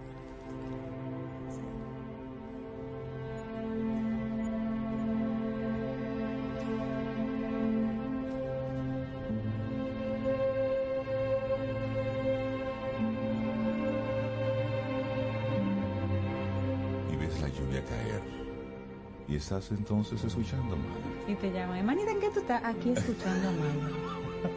No, no, esa llamada hay que cerrarla. Esa sinfonía de belleza. De hecho, es el último movimiento que les dije que está para, para instrumentos de cuerda y arpa. Esa sinfonía, busquen la sinfonía número 5, es de la obra más famosa de Mahler y eh, relata eh, todo el proceso psicológico que vive un artista. Busquen, de verdad. Después vamos a hablar un poquito más de eso. Eh, pero finalmente quiero concluir con un pequeño fragmento de una orquesta más contemporánea. Ok, de una Esto más. es de Viena. Ok, entonces vamos aquí porque esto estamos aquí produciendo junto con Melissa. Ey, suena bien eso. La orquesta de vegetales de Viena. No, eso es un. La orquesta de esos son vegetales. ajíes y tomates que están ahí. Ajá, un apio que se toca como si fuera un violín. Algunos ajíes, sí. De los inventos que... Buenísimo, Melissa Moya, muchísimas gracias por traernos este, este tema que la música para orquesta en el romanticismo. Melissa, la gente que quiera conectar contigo, que quiera tomar clases, de- Clases. De, piano, de guitarra, de canto, cuéntame. Claro, eh, bueno, me pueden contactar en Instagram, arroba melisamoyaa, eh, y me pueden escribir también melisamoyaa, arroba gmail.com. Buenísimo. Melissa, que tengas un día preciosísimo. Gran Nosotros abrazo, así llegamos al final de nuestro programa este viernes, el próximo lunes. Si el universo sigue conspirando, si usted quiere y nosotros estamos aquí, tendremos un nuevo camino al sol. Ya saben, tenemos lluvia para hoy, mañana, Así el es. domingo, a lo Vamos mejor a también observar el lo que va a pasar el fin de semana. Este domingo 19 a las 9 de la mañana, si la lluvia lo permite, nuestros amigos de la Asociación Pro Educación del Sordo y la Escuela Nacional de Sordos van a tener su caminata anual Caminando por los Sordos 2023. Ahí pueden buscar la información y la vamos a compartir por el WhatsApp. Caminando por los con los sordos 2023 este domingo 19 a las 9 de la mañana, si la lluvia lo permite. Así es. Entonces, nos vamos con Paul Simon. Esto es You Can Call Me On. Que tengamos un muy buen fin de semana. Hasta el lunes.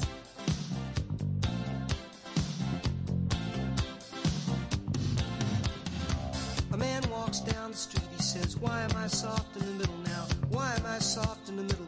The rest of my life is so hard. I need a photo opportunity. I want a shot of redemption. Don't want to end up a cartoon in a cartoon graveyard. Bone digger, bone digger, dogs in the moonlight. Far away, my well-lit door. Mr. Beer Melly, Beer Melly, get these mutts away from me, you know. I don't find this stuff amusing anymore. If you'll be my bodyguard, I can be your long